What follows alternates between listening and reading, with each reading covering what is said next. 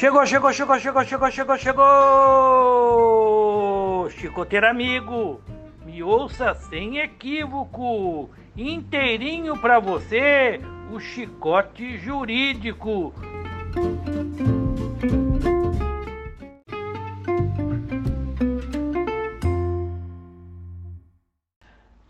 Salve, salve, doutores e doutoras de todo o Brasil. Estamos iniciando mais um episódio deste podcast Chicote Jurídico.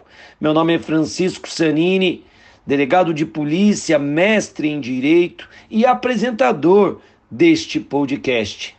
Se você está chegando agora, recomendo que ouçam o primeiro episódio do nosso programa, rotulado como tudo em família.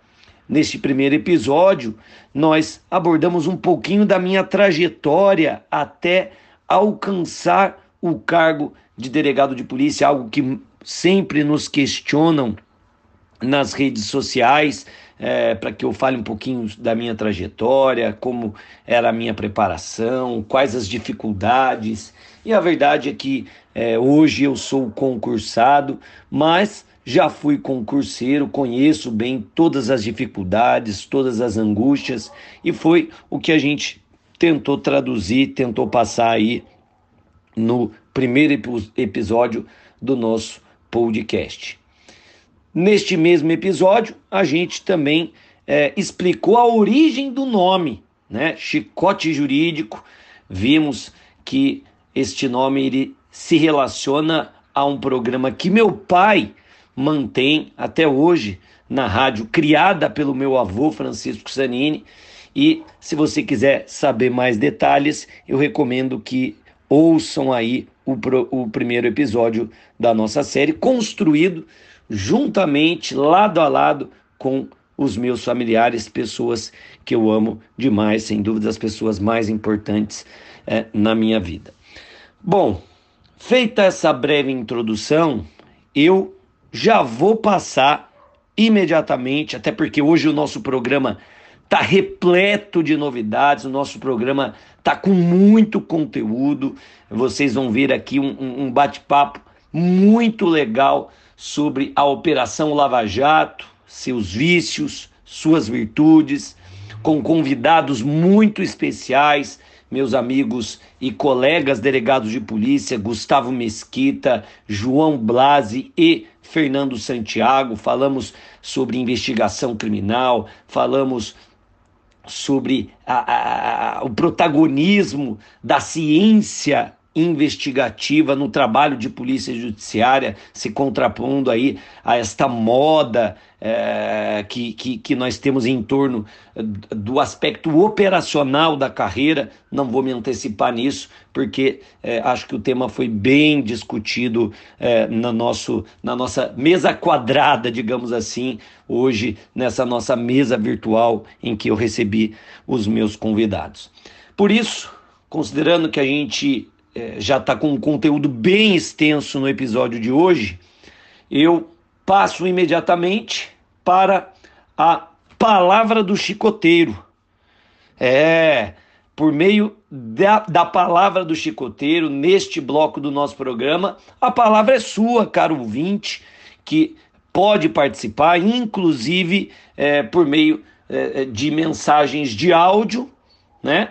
Pelos nosso, pelo nosso contato que vocês encontram nas nossas redes sociais. Recomendo demais que nos acompanhem, especialmente no Instagram, fsanini. Lá vocês vão ter todos os nossos contatos por e-mail, vão ter os nossos contatos por WhatsApp e aí vocês podem participar do nosso programa, vocês podem nos auxiliar a construir cada episódio é, desse nosso projeto, tá bom? Então, sem delongas, vamos à palavra do chicoteiro.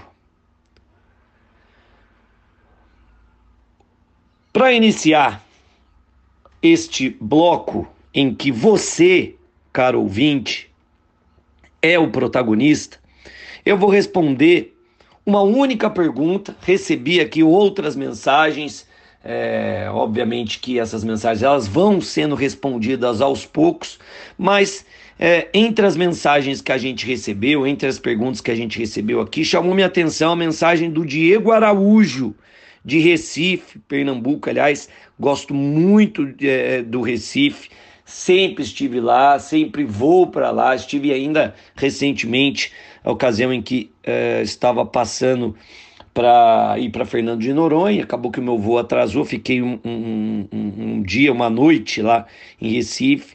É, e pude me deleitar aí com a, a, gastronomia pernambucana muito boa. E aí eu faço questão de responder uma longa pergunta é, do, do nosso querido amigo aqui, Diego Araújo, e ele pergunta é, sobre a possibilidade de prisão em flagrante em crime habitual, e ele também é, questiona sobre a legitimidade de requisição do MP ou da autoridade judiciária para a instauração de inquérito policial. Ele questiona se essa requisição seria uma ordem ou um pedido, um requerimento. Bom, vamos lá. Primeiramente, para falar sobre a prisão em flagrante em crime habitual, eu preciso destacar que existem duas correntes. Uma primeira corrente entende é, ser impossível a prisão em flagrante, ser ilegal a prisão em flagrante diante de crime habitual. Por quê? Vejam, crime habitual é aquele que exige uma reiteração de condutas em um mesmo sentido. Só há o crime quando constatada esta reiteração de condutas. O problema é que o flagrante, para essa primeira corrente, ele retrata apenas um ato isolado, sendo impossível nesse contexto a retratação desta reiteração de condutas, razão pela qual, insisto, para essa primeira corrente, não cabe prisão em flagrante nos crimes habituais, tá bom? Aliás, vale dizer que é, um crime notadamente habitual que a gente pode citar como exemplo, é o novo crime de perseguição, né? também conhecido como stalking, né? nova figura inserida no Código é, Penal e que exige a reiteração de condutas aí no mesmo sentido que perturbe aí a tranquilidade e que acabe violando a intimidade, a vida privada é, das pessoas. O crime de stalking é um crime habitual. Para a segunda corrente, todavia, a qual eu particularmente me filio, é sim possível a prisão em flagrante, desde que, no momento da prisão, seja possível retratar esta reiteração de condutas. No crime de stalking, por exemplo, isso é muito fácil de ser retratado a partir do momento em que é, por meio de mensagens, e esta perseguição, a conduta do stalking, ela pode se dar, inclusive por meio de redes sociais, e aí a pessoa é, é abordada em determinado dia, só que nós temos várias mensagens, então vamos imaginar que a mulher, né, o crime de stalking pode ser praticado no âmbito da Lei Maria da Penha, a mulher, ela aciona a polícia militar, porque em determinado dia o seu ex-namorado está na porta do seu trabalho, te esperando, né, violando a sua privacidade, causando ameaças. Só que essa conduta isolada não caracterizaria o crime de perseguição. Contudo, no seu aparelho celular, nós temos ali o registro de outras perturba perturbações outras condutas que denotam essa perseguição. E aí, o sujeito conduzido até a delegacia, o delegado, ao avaliar todo esse cenário, restando convicto, restando comprovada essa reiteração de condutas e não um ato isolado, opa!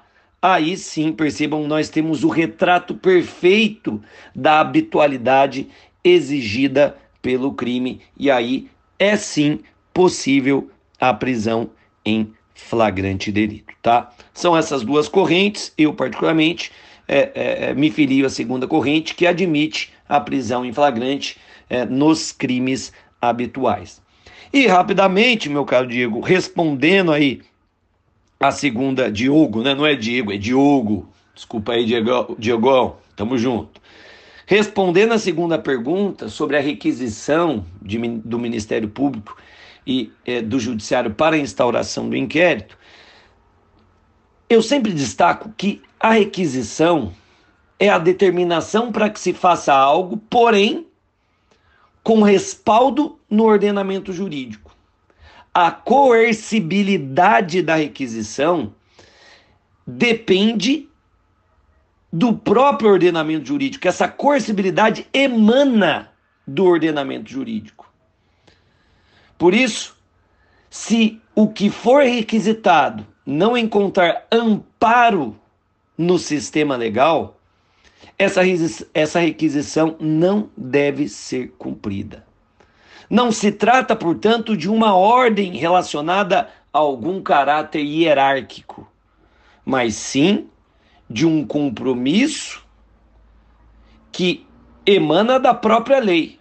O destinatário da requisição deve acatá-la não por uma eventual relação de hierarquia, até porque não existe hierarquia entre Ministério Público e Polícia Judiciária, entre é, o próprio juiz e é, o delegado de polícia. Porém, se o teor da requisição encontrar respaldo no ordenamento jurídico, deve ser cumprido, em respeito, insisto, ao princípio da legalidade. O Ministério Público, a meu ver, ao requisitar a instauração de inquérito, deve indicar os elementos que demonstram que há justa causa para a deflagração do procedimento formal de, de investigação criminal. Caso o Ministério Público não demonstre tudo isso, o delegado pode sim recusar aquela requisição. Eu, no meu dia a dia, já recusei várias. Aliás, não faz muito tempo recebi uma requisição aqui para instauração de inquérito de um fato que é, denotava tão somente improbidade administrativa. Improbidade administrativa não é crime. Pode eventualmente caracterizar um crime. Mas no contexto que me foi apresentado, não havia qualquer ilícito penal. Não por acaso o próprio promotor requisitante não indicou o tipo penal eventualmente violado. Então, diante da ausência de justa causa, o que, que eu fiz? Eu simplesmente devolvi a requisição, fundamentando, justificando as razões pelas quais eu, eu não entendia cabível a instauração do inquérito policial. Isso significa que a requisição para a instauração de um inquérito policial para apurar fato atípico, fato em que é, já vislumbramos uma causa extintiva da punibilidade, como a prescrição, como eventual morte do investigado. Em todos esses casos, a requisição não deve ser acatada. Por quê? Porque não tem respaldo no ordenamento jurídico. Precisamos lembrar ainda que hoje, com a nova lei de abuso de autoridade, a requisição do MP para instauração de um inquérito sem o mínimo de indícios contra o sujeito passivo da persecução penal, ou seja, o alvo da investigação, se não houver um mínimo de indícios relacionados à materialidade e autoria de um crime, esta requisição do MP é abusiva. Assim como a própria instauração do inquérito policial é abusiva se não houver, insisto, justa causa para tanto, ou seja, um mínimo de elementos indiciários sobre autoria e materialidade. Tema super relevante, tema super relevante e que a gente pôde abordar aqui de maneira até é, muito, muito singela. O mesmo vale dizer para as requisições do delegado de polícia. Da mesma forma que o MP, ao requisitar, o delegado pode não acatar a requisição, sempre, sempre expondo as razões pelas quais ele não a acata, porque a requisição é, é determinação para que se faça algo, mas com respaldo na lei. Não havendo esse respaldo, a requisição não deve ser cumprida. E isso é muito comum, insisto, diante de fatos atípicos ou diante da ausência de justa causa para a deflagração do procedimento formal de investigação criminal. Mas, como eu disse, isso vale para o delegado. Se o delegado de polícia requisita, por exemplo, uma perícia que é, é, acabe exigindo a violação do aparelho celular, a degravação, a transcrição de conversas armazenadas no aparelho por meio de aplicativos de comunicação, mais famoso é o WhatsApp. Se o delegado requisita esse tipo de perícia sem que haja autorização judicial para essa busca exploratória, o perito não deve acatar a requisição. Por quê? Porque a requisição do delegado não encontra respaldo no ordenamento jurídico. Evidentemente, havendo autorização judicial, esta requisição ela está de acordo com as normas legais e com a própria Constituição e, portanto, deve ser cumprida pelo perito policial, pelo perito ali técnico científico, tá bom? Ainda mais um detalhe sobre a requisição para instauração de inquérito. É, eu, particularmente, entendo que a requisição do MP para a instauração do inquérito, assim como a eventual requisição do Poder Judiciário, o que é altamente questionável, porque o juiz não deve requisitar a instauração de inquérito. Diante de uma possível violação do ordenamento jurídico, o juiz deve encaminhar os fatos ao MP para que o MP, como titular da ação penal, requisite a medida cabível, no caso, eventual instauração de procedimento de investigação criminal. Mas ainda assim, ao que me parece, a requisição do MP nada mais é do que uma espécie de notícia-crime. Eu, quando recebo uma requisição na minha portaria inaugural de inquérito, eu sempre destaco, tendo em vista a notícia-crime de cognição mediata, constante na requisição da promotoria de justiça tal. Por quê? Porque aos meus olhos, a requisição do MP tem a mesma força de, um requerimento da própria vítima para instauração do inquérito. Ora, na requisição do MP, o membro do Ministério Público deve expor os fatos aparentemente criminosos, deve indicar a existência de justa causa para a deflagração do procedimento e deve indicar o tipo penal eventualmente violado. Então o que, que a gente tem? Uma notícia crime. E se existe uma notícia crime, é dever da polícia apurá-la. Então, em respeito ao princípio da legalidade, deve ser deflagrado o procedimento de investigação criminal. O mesmo vale para o requerimento da vítima. Se a vítima requer a instauração de inquérito policial expondo a notícia crime, ou seja, os elementos fáticos que indicam a violação do ordenamento jurídico ou a possível violação do ordenamento jurídico, a infração eventualmente praticada, os elementos que demonstram que há justa causa para a, a deflagração de um procedimento formal de investigação, opa, em respeito ao princípio da legalidade, o delegado não pode se furtar e deve sim dar início à investigação daquela notícia crime. Por isso, insisto, requisição do MP, requerimento da vítima, no nosso sentir, nada mais é ou nada mais são do que formas de notícia crime e notícia crime de cognição mediata, de cognição provocada. Tal qual o próprio registro de ocorrência. O registro de ocorrência os famosos, os famosos boletins de ocorrência nada mais são do que uma espécie de notícia-crime de cognição imediata. Aliás, o boletim de ocorrência é a principal fonte de notícia-crime. E, a partir dessa notícia, cabe à Polícia Judiciária dar início ao procedimento de apuração. E aí cabe ao delegado presidente, né, o, o delegado com atribuição legal para tanto, identificar, num primeiro momento, o procedimento mais adequado para apuração daquela notícia crime, lembrando que se for uma infração de menor potencial ofensivo, cabe, por exemplo, TC, a depender da complexidade, se instaura inquérito policial. Se o delegado entender que não há elementos suficientes para a instauração de inquérito, ele pode se valer de um procedimento preliminar de investigação, que é a VPI, e que, com, é, é, que, que tem previsão legal no artigo 5, parágrafo 3 do Código de Processo Penal. E aí, a partir do momento que ele seleciona o procedimento mais adequado de apuração, ele vai também identificar as técnicas, os métodos, os caminhos, as linhas investigativas mais adequadas à perfeita apuração dos fatos. Excelente pergunta, agradeço uma vez mais a participação do Diogo, que logo no primeiro programa já me deu a chance de tratar de temas tão relevantes e é, vinculados ao dia a dia do delegado de polícia.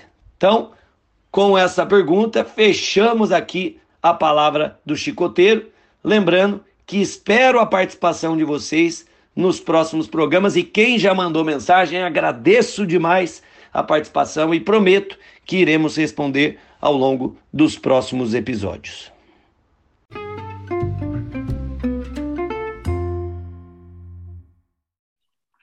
Fala pessoal, estamos de volta com o nosso chicote jurídico como eu já havia anunciado aí na introdução desse episódio, hoje a gente é, está recebendo aqui no Chicote Jurídico grandes colegas, delegados de polícia, é, e com eles, e não poderia ser diferente, a gente vai iniciar é, esse bloco, né? na verdade, este quadro aqui do nosso podcast, que é o Boemia Jurídica. A ideia, como a gente já havia anunciado, é efetivamente trazer discussões jurídicas, ainda que de forma indireta, né? Por vezes a gente vai falar aqui de segurança pública. Segurança pública está diretamente atrelada também ao sistema de justiça criminal, portanto, está também atrelado ao tema do direito, né? também está atrelada ao tema do direito.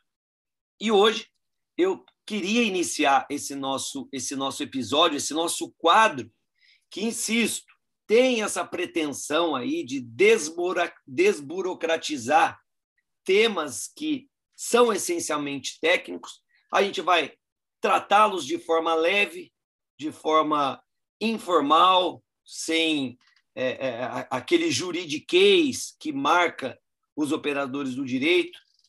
Neste quadro especificamente Boemia Jurídica, vocês vão ver que os nossos convidados, assim como eu, o anfitrião, estamos aqui fazendo uso de bebidas alcoólicas. Aliás, sempre foi é, um, um, sonho meu, que na verdade vou até dar essa pitadinha aqui, porque eu estou trazendo é, algo que a gente, que eu costumava fazer na, na época da minha faculdade.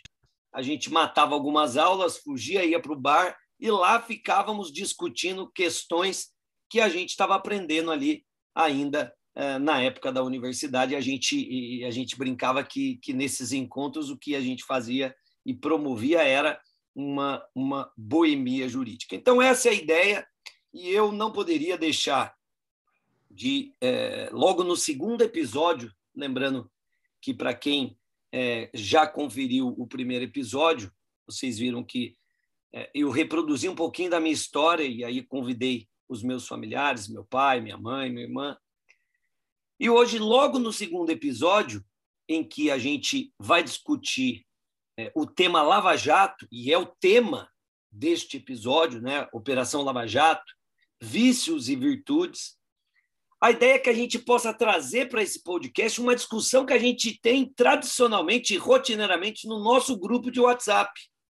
Um grupo formado por delegados de polícia do estado de São Paulo, meus colegas, portanto, de profissão, meus colegas de vida, meus irmãos. É, eu não vou nem é, avançar aqui na fala dos meus convidados, né, ao falar dos meus convidados, porque acho que tem, tem gente mais, mais apropriada para poder contar um pouquinho da nossa história mas fato é que é, esse encontro de hoje, que vai se repetir a miúde ao longo aqui do nosso podcast, é, por vezes a gente vai alterar um pouquinho, porque são vários os integrantes deste grupo seleto.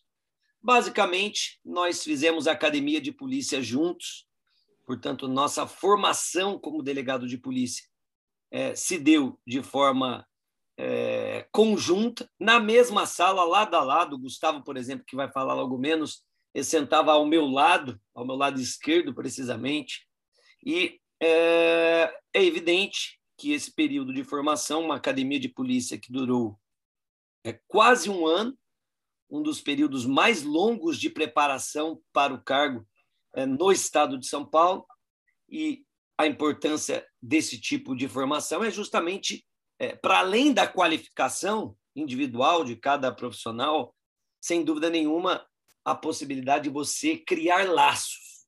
Né? E quando você cria laços entre colegas, você automaticamente fortalece a instituição.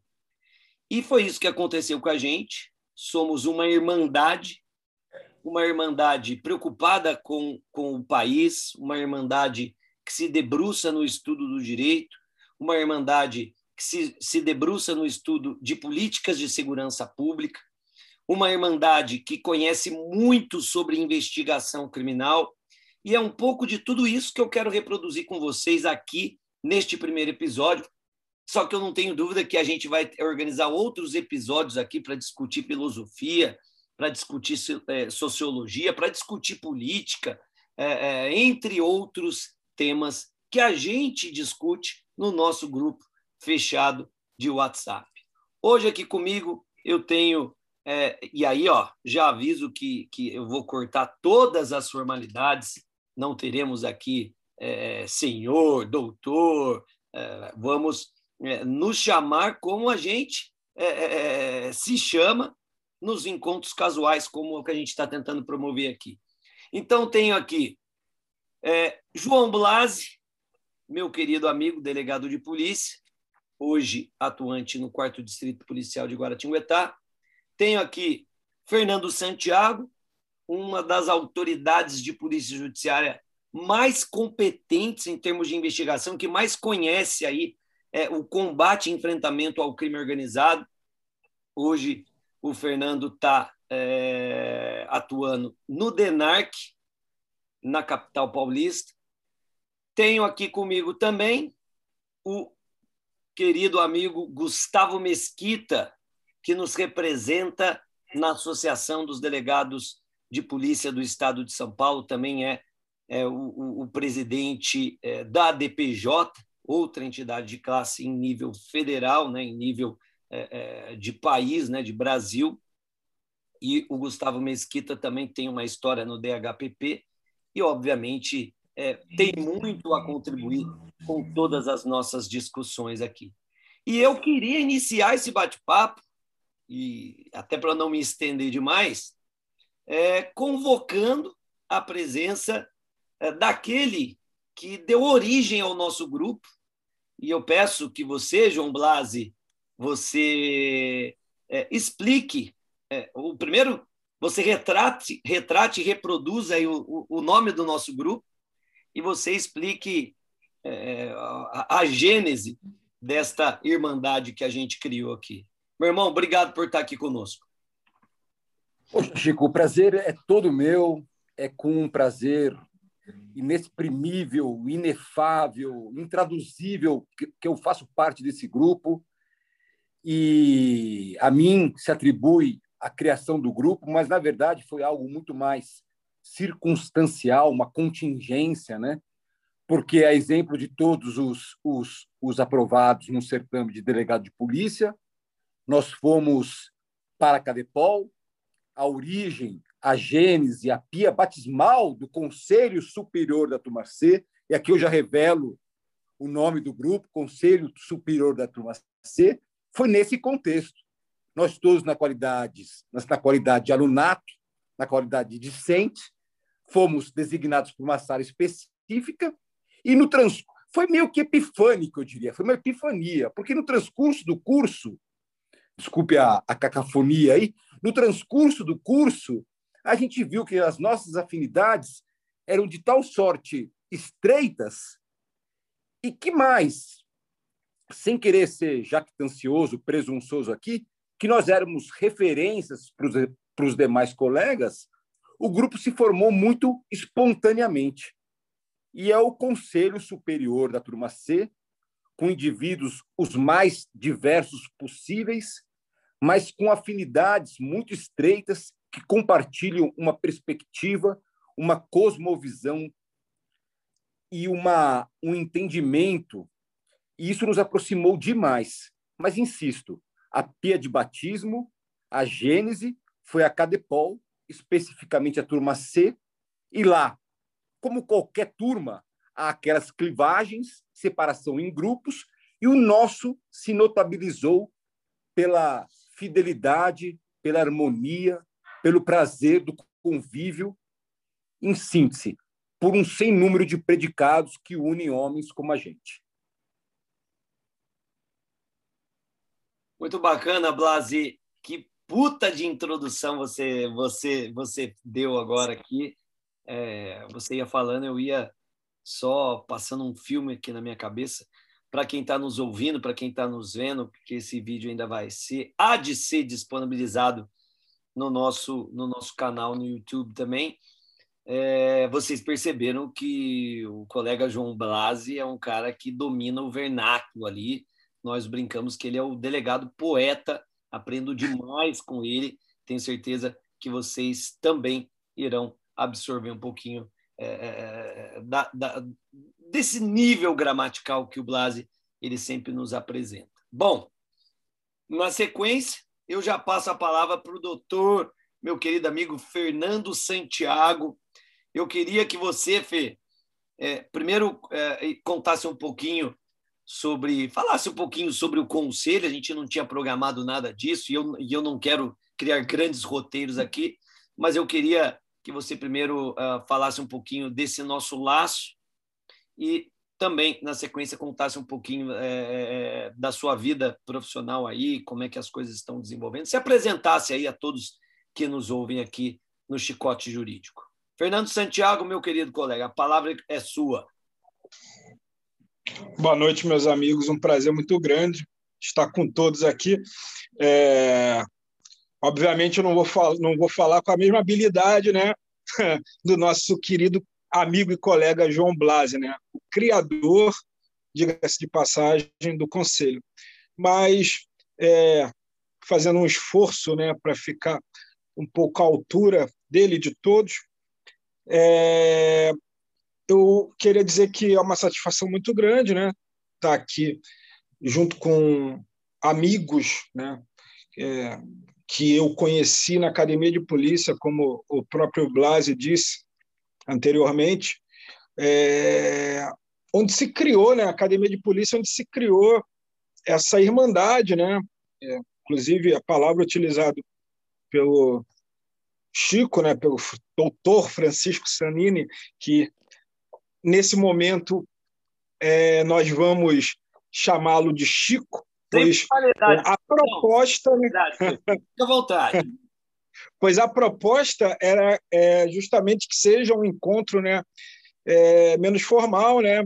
E ainda que não fosse assim, eu confesso que é bem difícil, bem difícil mesmo, é, chamar o douto Francisco Sanini dessa maneira. E então é Chico, Johnny Blasi, Gustavão, então, é realmente é difícil é, se desvencilhar desse hábito.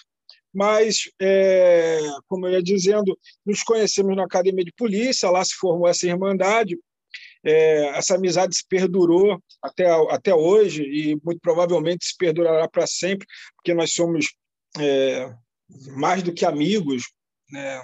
nos consideramos irmãos mesmo. É, é uma, uma honra muito grande estar, pertencer a esse, esse debate aqui.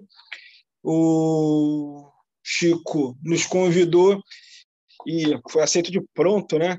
É, até mesmo para rever os colegas, rever os amigos. E eu sou delegado de polícia desde 2009, né, quando adentrei na academia de polícia, junto com, com os amigos que fazem parte aqui dessa reunião. É, fui para o quarto DP de Guarulhos, né, onde se encontra hoje o doutor João Blase, né, nosso querido amigo Johnny Blase. É, fui para lá na condição de delegado plantonista. Na, em 2013, eu fui alçado à condição de delegado assistente.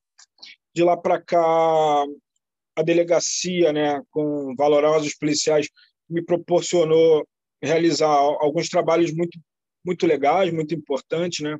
não só para a delegacia, para o município de Guarulhos, de Guarulhos como para a própria Polícia Civil. Né? Ano, no ano 2020, nós tivemos um ano também muito bom, né?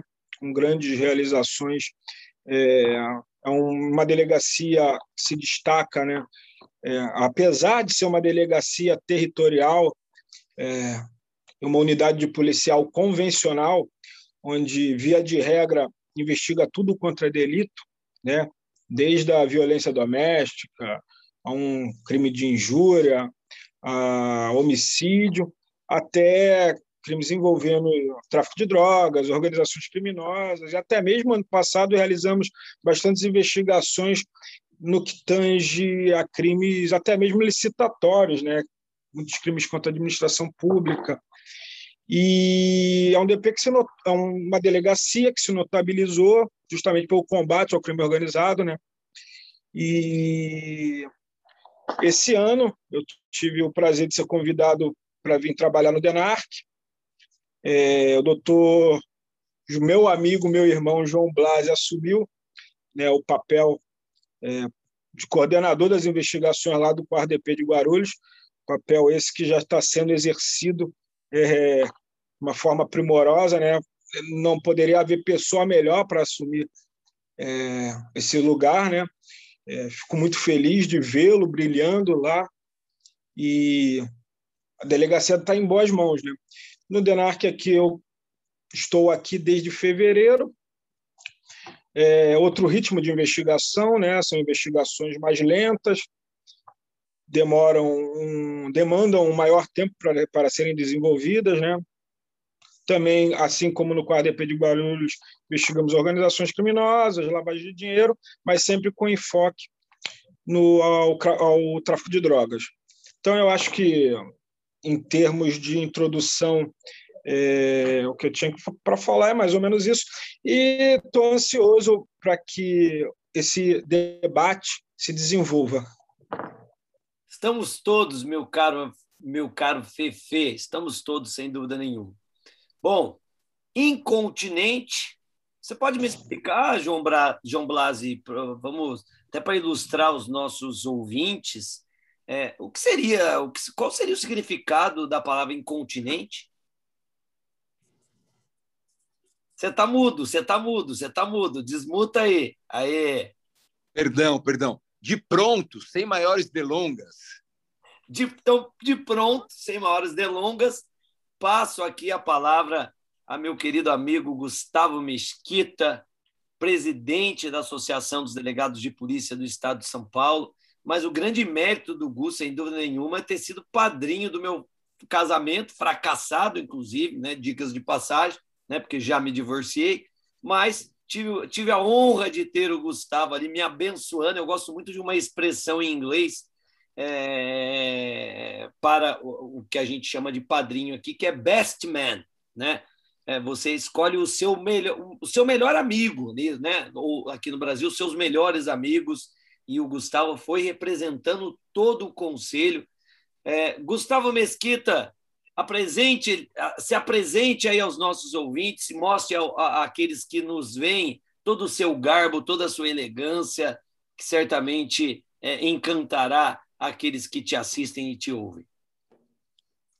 Olha, eu já estava aqui ansioso, viu, Francisco Chanini? E tinha imaginado, inclusive, que das duas uma, ou você tinha esquecido da minha presença aqui, ou você ia deliberadamente me cortar a palavra aqui, não ia me deixar falar, né?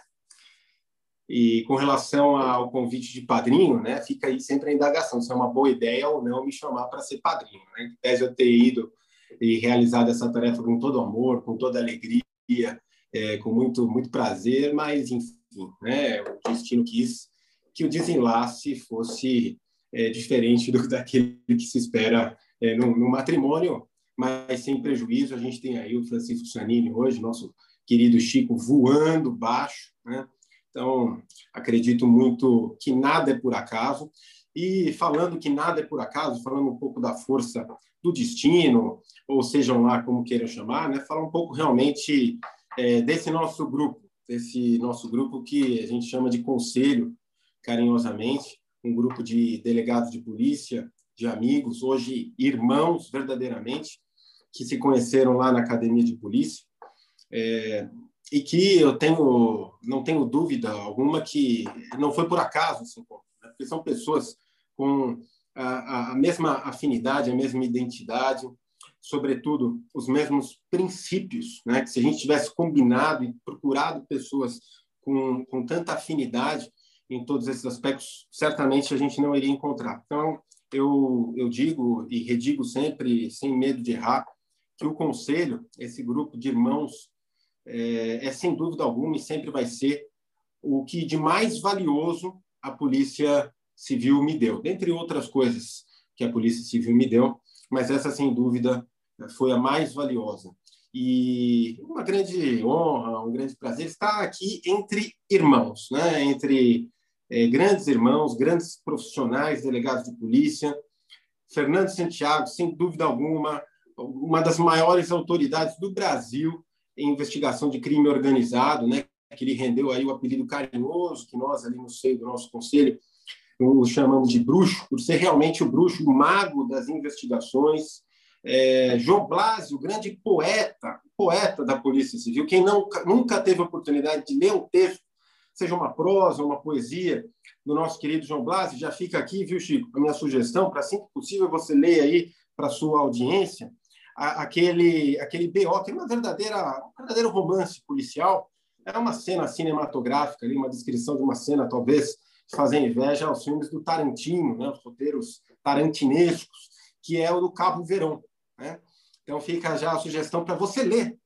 É, na íntegra esse, esse BO que realmente acredito, tenho certeza na verdade, que seus ouvintes vão se deliciar. E é uma grande alegria, de fato, é muito bom estar falando aqui, falando para o seu público, que é um público qualificado, um público inteligente, é sempre uma ousadia né, a gente falar alguma coisa esperando que alguém tenha interesse de ouvir. Né? Então, a gente espera realmente que a gente fale aqui alguma coisa interessante, que, que sirva de alguma coisa para alguém, se não for na parte jurídica, se for um pouco aqui da, da, da, da dos assuntos de, de, interesse geral, se for de bebida, que eu acho que é o propósito aqui, bebida, coisas boas da vida, comida, gastronomia, cultura, filmes, né?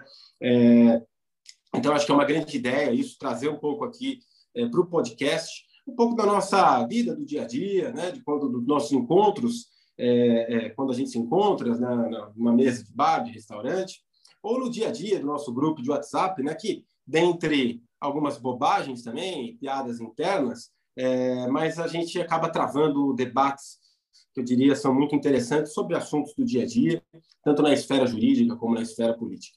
Então, vamos adiante, devolver a bola aqui para o meu anfitrião, apenas fazendo um parênteses aqui, né? É, Francisco Sanini, hoje, sem dúvida alguma, um dos maiores expoentes, não da doutrina jurídico-policial, mas da doutrina jurídica no país. Né? E quem diria, meu amigo Chico Sanini, né?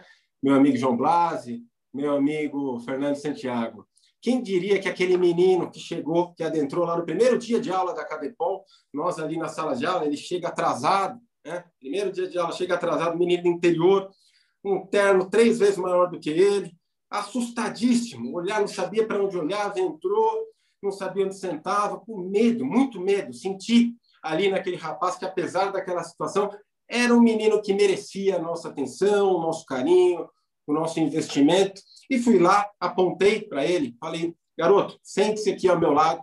E desde então peguei na mão dele, eduquei, treinei, dei o, meu, o melhor de mim para esse rapaz que hoje, sem dúvida alguma, é o aprendiz que supera o mestre e superou em muito, e eu tenho muita alegria por essa conclusão. Então, com você, nosso anfitrião, Francisco Sanini. Que puta introdução, né, meus amigos? Que puta introdução.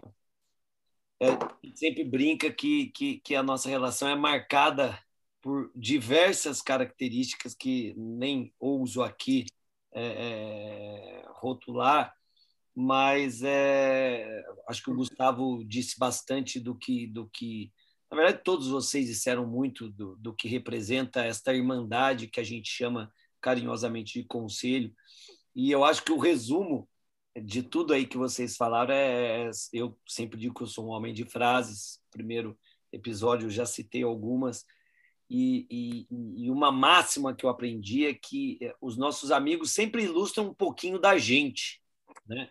Eu, eu acho que aquela pessoa que você tem como amigo é, ou como amiga, é, ela, ela carrega um pouquinho de você e você carrega um pouquinho dela, vocês se identificam neste tanto e é evidente que a amizade ela vai ser maior ou menor de acordo com a proporção dessa afinidade que vocês é, carregam naturalmente.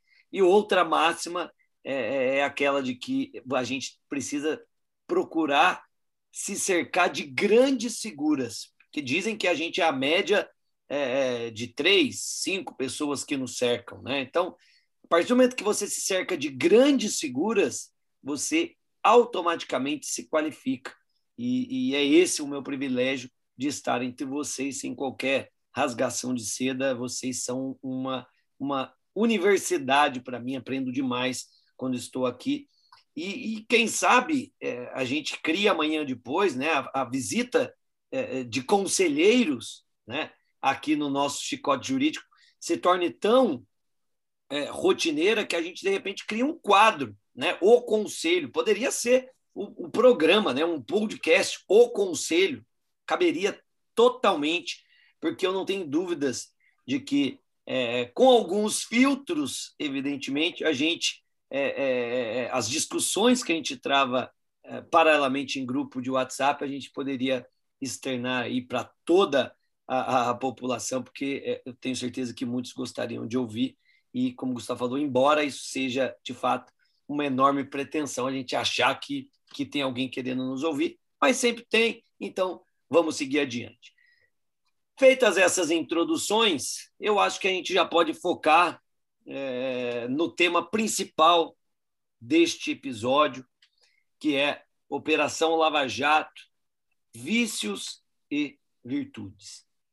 Operação Lava Jato, sempre muito polêmica, se tornou um símbolo do combate à corrupção.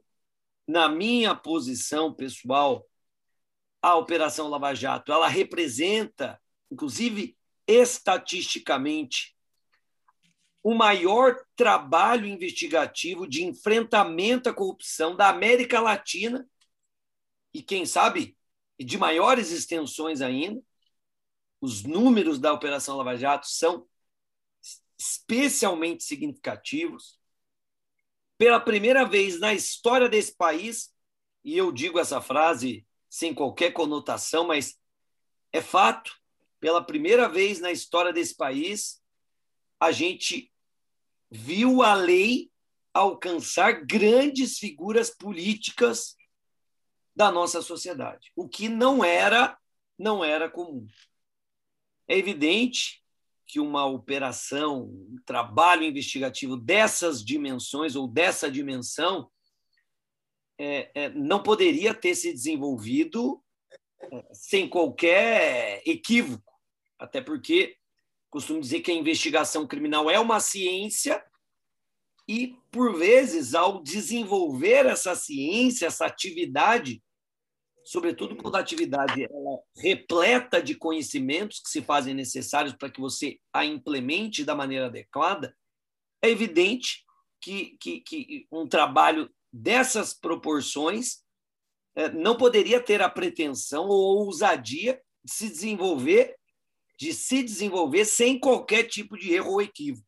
Então, tivemos sim é, erros, tivemos sim equívocos, e é isso que a gente vai tentar reproduzir, discutir é, neste programa, sem qualquer viés político.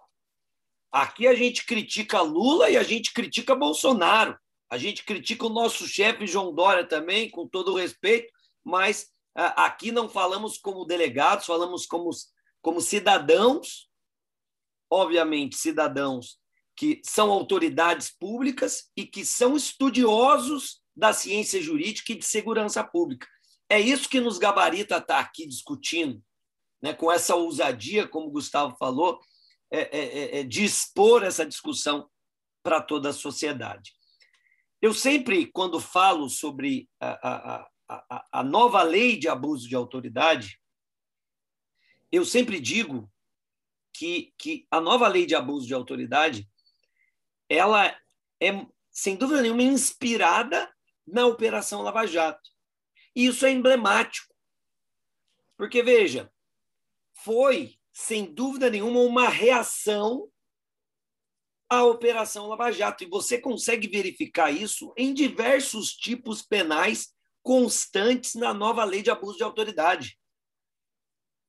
Notadamente, naquele é, que pune, que criminaliza a condução coercitiva decretada às margens da lei ou sem uma prévia notificação do conduzido.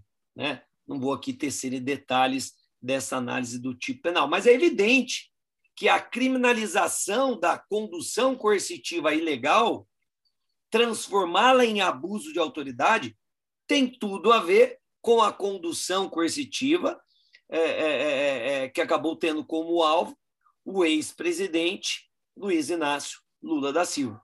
Entre outras passagens da lei, outros tipos penais, como a violação de, é, é, ou vazamento de informações sigilosas relacionadas à investigação, a requisição de instauração de procedimento investigativo ou a própria instauração de procedimento investigativo sem o um mínimo de elementos indiciários que é, é, demonstrem a justa causa para a, a deflagração de um procedimento formal de apuração de infrações penais. Então, são vários os tipos penais que se relacionam, que têm intimidade com a Operação Lava Jato, o que por, o que por si só, meus caros, acho que diz muito sobre o quão emblemática foi essa operação, apesar, insisto, de eventuais vícios de eventuais equívocos. Porém, é preciso dizer também é, que eu, particularmente, embora a gênese da nova lei de abuso tenha esse espírito que me parece desvirtuado, porque não é isso que se espera dentro de um Estado democrático de direito, né? que o, o, o próprio processo, do, processo legislativo seja corrompido é, de tal forma que o espírito é frear a própria é, concretização da justiça, mas fato é que, da forma com que a lei acabou sendo formatada, é, eu não tenho grandes críticas, fora algumas observações sobre os tipos penais extremamente abertos, mas é fato que o elemento subjetivo que acaba filtrando a aplicação da lei, uma vez que é, a nova lei de abuso ela exige para que algo seja considerado abusivo, né, para que tenhamos o abuso de autoridade criminalizado, o agente público deve ter agido aí com o objetivo de prejudicar terceiros, com o objetivo de beneficiar-se ou beneficiar outra pessoa, ou por mero capricho ou satisfação pessoal. Então, é aquela história: o sujeito que, que, que escancara um investigado nas redes sociais, expondo ali a sua face, expondo a sua intimidade por mero capricho, expondo aquela pessoa à curiosidade pública, muitas vezes para espizinhá-la, expondo aquele investigado que é sujeito de direitos, e ele faz isso apenas para se vangloriar, para obter ali é, é, é, é, algum retorno em termos de seguidores, em termos de sucesso nas redes sociais, ou seja, por mero capricho. É evidente que esta conduta é abusiva. A partir do momento que a polícia ingressa num domicílio sem mandado, sem justa causa que evidencie um estado flagrancial, sem o consentimento do morador, é evidente que esta conduta é abusiva e deve sim ser criminalizada. Qualquer agente, qualquer agente público que se oponha a essa perspectiva da nova lei de abuso de autoridade é um agente público que não quer viver dentro de um Estado democrático de direito, porque a lei ela vale para o cidadão comum, mas vale também para o próprio Estado, e o Estado, né, meus amigos, se manifesta por meio dos seus agentes. Então, eu acho, e eu fiz questão de iniciar essa, esse debate falando um pouquinho sobre a nova lei de abuso de autoridade, que tem tudo a ver, tem tudo a ver com a Operação Lava Jato. Notadamente, no que se refere a eventuais, e aí eu já coloco na, em termos de possibilidade, eventuais abusos, eventuais equívocos. E eu vou passar a palavra para aquele que, de nós, e aí eu já, já antecipo minha posição, se é que ela não, se, não transpareceu, não ficou é, é, evidenciada na minha introdução, eu já antecipo minha posição como defensor, em linhas gerais, da Operação Lava Jato, que para mim foi um marco.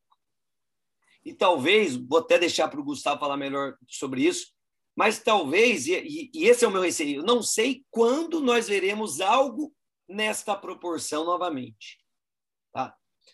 De todo modo, ao que me parece o maior crítico ali é, é, da Operação Lava Jato entre nós é o meu querido amigo João Blasi, razão pela qual, Blasi, a palavra é sua, eu queria que você discorresse um pouquinho sobre a Operação Lava Jato, fazendo aí, evidentemente, um paralelo com o sistema de justiça criminal é, de um modo geral, fazendo suas críticas, suas observações, especialmente no que se refere à investigação criminal, que é a, nossa essência como delegados de polícia. Blas, está com você o chicote. Perfeitamente, Chico. Vamos, vamos que vamos, né? De fato, eu sou nos nossos colóquios, eu já deixei isso evidenciado que eu sou um crítico e um crítico acerbo da Operação Lava Jato. Obviamente que eu não seria leviano de inquinar a operação desde o seu embrião até o presente momento.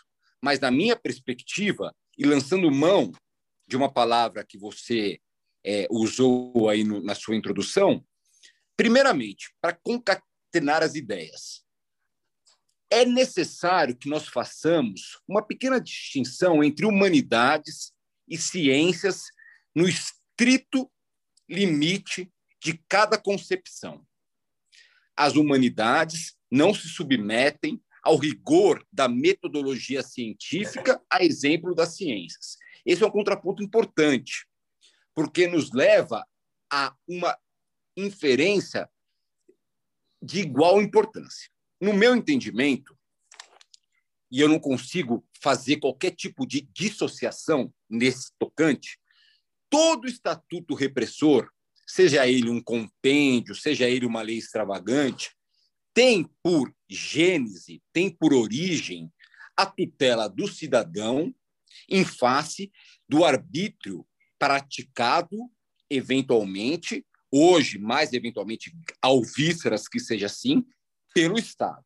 Então, todo estatuto, passando ao largo do tema específico de conotação repressora, ele tem esse fulcro, qual seja, tutelar salvaguardar o cidadão em face de eventuais arbítrios. Obviamente que a Lava Jato, num primeiro momento, foi um expoente, foi uma metodologia diferenciada, foi uma conjugação de esforços de alcançar os inatingíveis, alcançar figuras aboletadas nos, nos escaninhos, nos, nos, nos privilégios da política. E, obviamente, que isso foi, a princípio, salutar. Tanto que se fez o comparativo com a Operação Mãos Limpas. Mas não pensem vocês que a Operação, as opera, a operação Mãos Limpas também foi, num dado momento, criticável. Notadamente porque há quem atribua a Operação Mãos Limpas a ascensão do Berlusconi na Itália. Mas passando ao largo dessas questões, e na esteira do que você pontificou, vícios e virtudes, na minha concepção, na origem, a operação foi em si muito virtuosa, mas no seu transcurso, no seu prosseguimento, ela se permitiu a inclinações de ordem política que foram, de maior ou menor modo, externadas pela Vaza Jato. Essa essa imbricação que houve entre órgão acusador e órgão judicante, para mim, a expressão dessa nocividade tem o condão, para mim, para mim, que já advoguei previamente ao concurso de delegado, para mim, tem um condão de deturpar todos os eventuais méritos estatísticos, como você pontuou, atingidos, coligidos, alcançados pela operação. Notadamente, porque os seus protagonistas, num dado momento, se revestiram de monopolistas da virtude, de um tom messiânico e sebastianista, como se fosse a panaceia para tudo. E tem aquela famosa frase de que todo fascismo começa caçando tarados. Mas isso não pode ser a nossa baliza civilizatória. Então, eu acho que a razia, a, a, a destruição da classe política promovida, muitas vezes de forma leviana, por protagonistas da operação, foi de tal sorte deletéria que suplantaram os seus méritos. E você trouxe à baila, trouxe à ribalta a questão da, da lei de abuso de autoridade. Eu estou plenamente persuadido que a lei não foi concebida para nós, delegados de polícia civil. A lei foi concebida e concebida por um legislativo muitas vezes acoalhado, acoelhado, muitas vezes é, é, é, vilipendiado, mas ainda, ainda assim numa, numa expressão que, ao meu ver, é genuína de força, foi concebida, foi urdida para excessos perpetrados, ele sim, pelo MPF, notadamente pelo MPF e pela Polícia Federal. Não nos alcança, porque nós, na qualidade de delegados de Polícia Civil, submetidos sob os mais variados escrutínios ministerial, judiciário, nós mantivemos-nos afeitos ao nosso arcabouço processual, ao nosso arcabouço penal e sempre com a perspectiva. Não se trata aqui de falar de garantismo ou não, mas com a perspectiva que todo estatuto repressor é concebido para salvaguardar o cidadão de eventuais excessos estatais. Eu não vou nomear fulano ou cicrano, mas houve sim excessos, houve sim um elan, um, um, um, uma aspiração pelos holofotes, e isso, no meu sentir, o mais genuíno, teve o condão de macular, de conspurcar um trabalho que, na gênese, foi sim primoroso.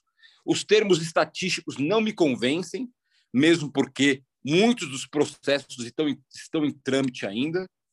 Em síntese, a minha opinião, eu sei que eu sempre fiz esse contraponto no nosso grupo e não me furta fazê-lo, respeitando sempre a opinião distinta de cada colega. No meu entender, no frigir dos ovos, eu não vou ser peremptório em dizer não houve virtudes, não houve aspectos positivos, benfazejos. Houve, os houve sim, mas colocando em perspectiva o aspecto maléfico se sobressaiu, notadamente porque deturpou, deturpou e deturpou de maneira muito percussiente, muito profunda a perspectiva do sistema acusatório, a perspectiva de que o órgão, órgão acusador acusa o órgão julgador julga, e a gente nunca pode esquecer da figura da defesa, sob pena de enveredarmos a um totalitarismo dessa feita, não um totalitarismo do executivo, mas um totalitarismo espremível pelo poder judicante e pelo poder acusatório. Essa é a minha opinião. E, para finalizar, é, eu enfatizo, eu gostaria de ilustrar essa perspectiva é tão notória no meu ponto de vista que a, a, a, a, o que ensejou a investigação levada a efeito pela delegada Érica da Polícia Federal, que foi o, o, o, o estofo disso tudo, não é se, nem sequer mencionado. você, você faz uma pequena é, é, compulsa brevemente o Google, você fica absolutamente claro que se está trabalhando aí com termos monopolistas, de instituição versus instituição. Isso é, é também altamente deletério, altamente pernicioso, notadamente para quem exerce, como nós, cargos de comando. Essa é a minha opinião. Passo a bola. Blasi, assim, absolutamente contundente a sua fala. À medida que você ia falando, é, ia me sentindo aqui na vontade de, de, de poder intervir e contribuir, às vezes ponderar, que eu acho que é o, que é o bacana de todo o debate. E eu, particularmente, o que eu, é, o que eu vislumbro, de, e aí seguindo na sua linha, talvez dos maiores vícios da Lava Jato, e, e confesso que eu não sei até que ponto é, eu, eu me coloco nessa condição de poder é, criticar os colegas ali, é, seja da Polícia Federal, seja do Ministério Público, do Judiciário, os, os trato todo como colegas, porque somos, somos colegas dentro desse sistema de justiça criminal, dentro do que se quer que é a promoção de justiça. E porque assim as proporções da operação foram tão gigantescas, né? E a, a popularidade aí é, talvez dos seus maiores protagonistas, o, o, o ex-juiz Sérgio Moro, o Deltan é, no nível em nível de, de, de, de Ministério Público Federal, é, talvez a, a, nossa colega Érica dentro da Polícia Federal. Eu gosto sempre de enaltecer aqui o trabalho do meu amigo Márcio Anselmo, que é um dos delegados mais técnicos que eu, que eu, que eu conheço, e ele estava na gênese da Operação Lava Jato, não poderia jamais é, é, me furtar de fazer menção ao seu nome.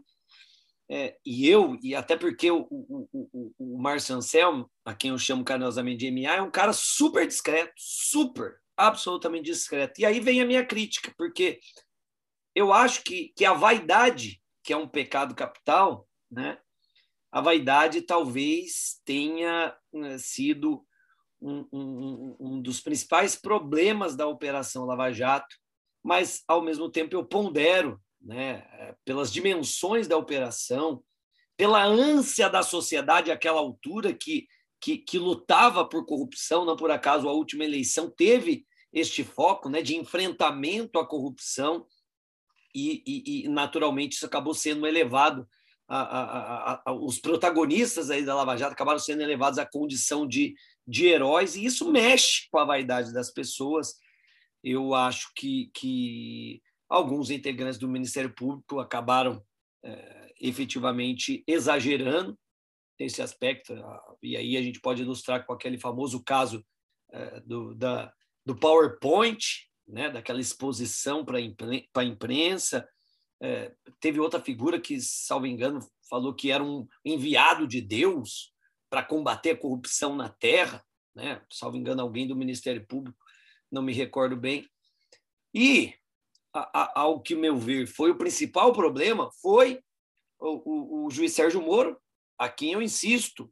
É, eu, é um cara que eu admiro pela, por, por, por todas as, as, as suas, todos os seus atributos nesse enfrentamento, apesar de reconhecer alguns equívocos técnicos. E quando a gente fala de técnica é muito difícil, né? Porque é, é aquela história.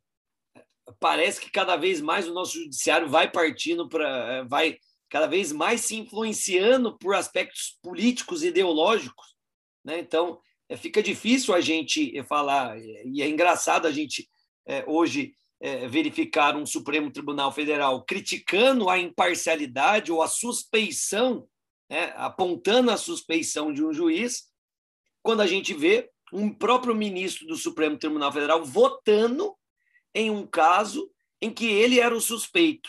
Né? Acho que nada mais suspeito do que isso.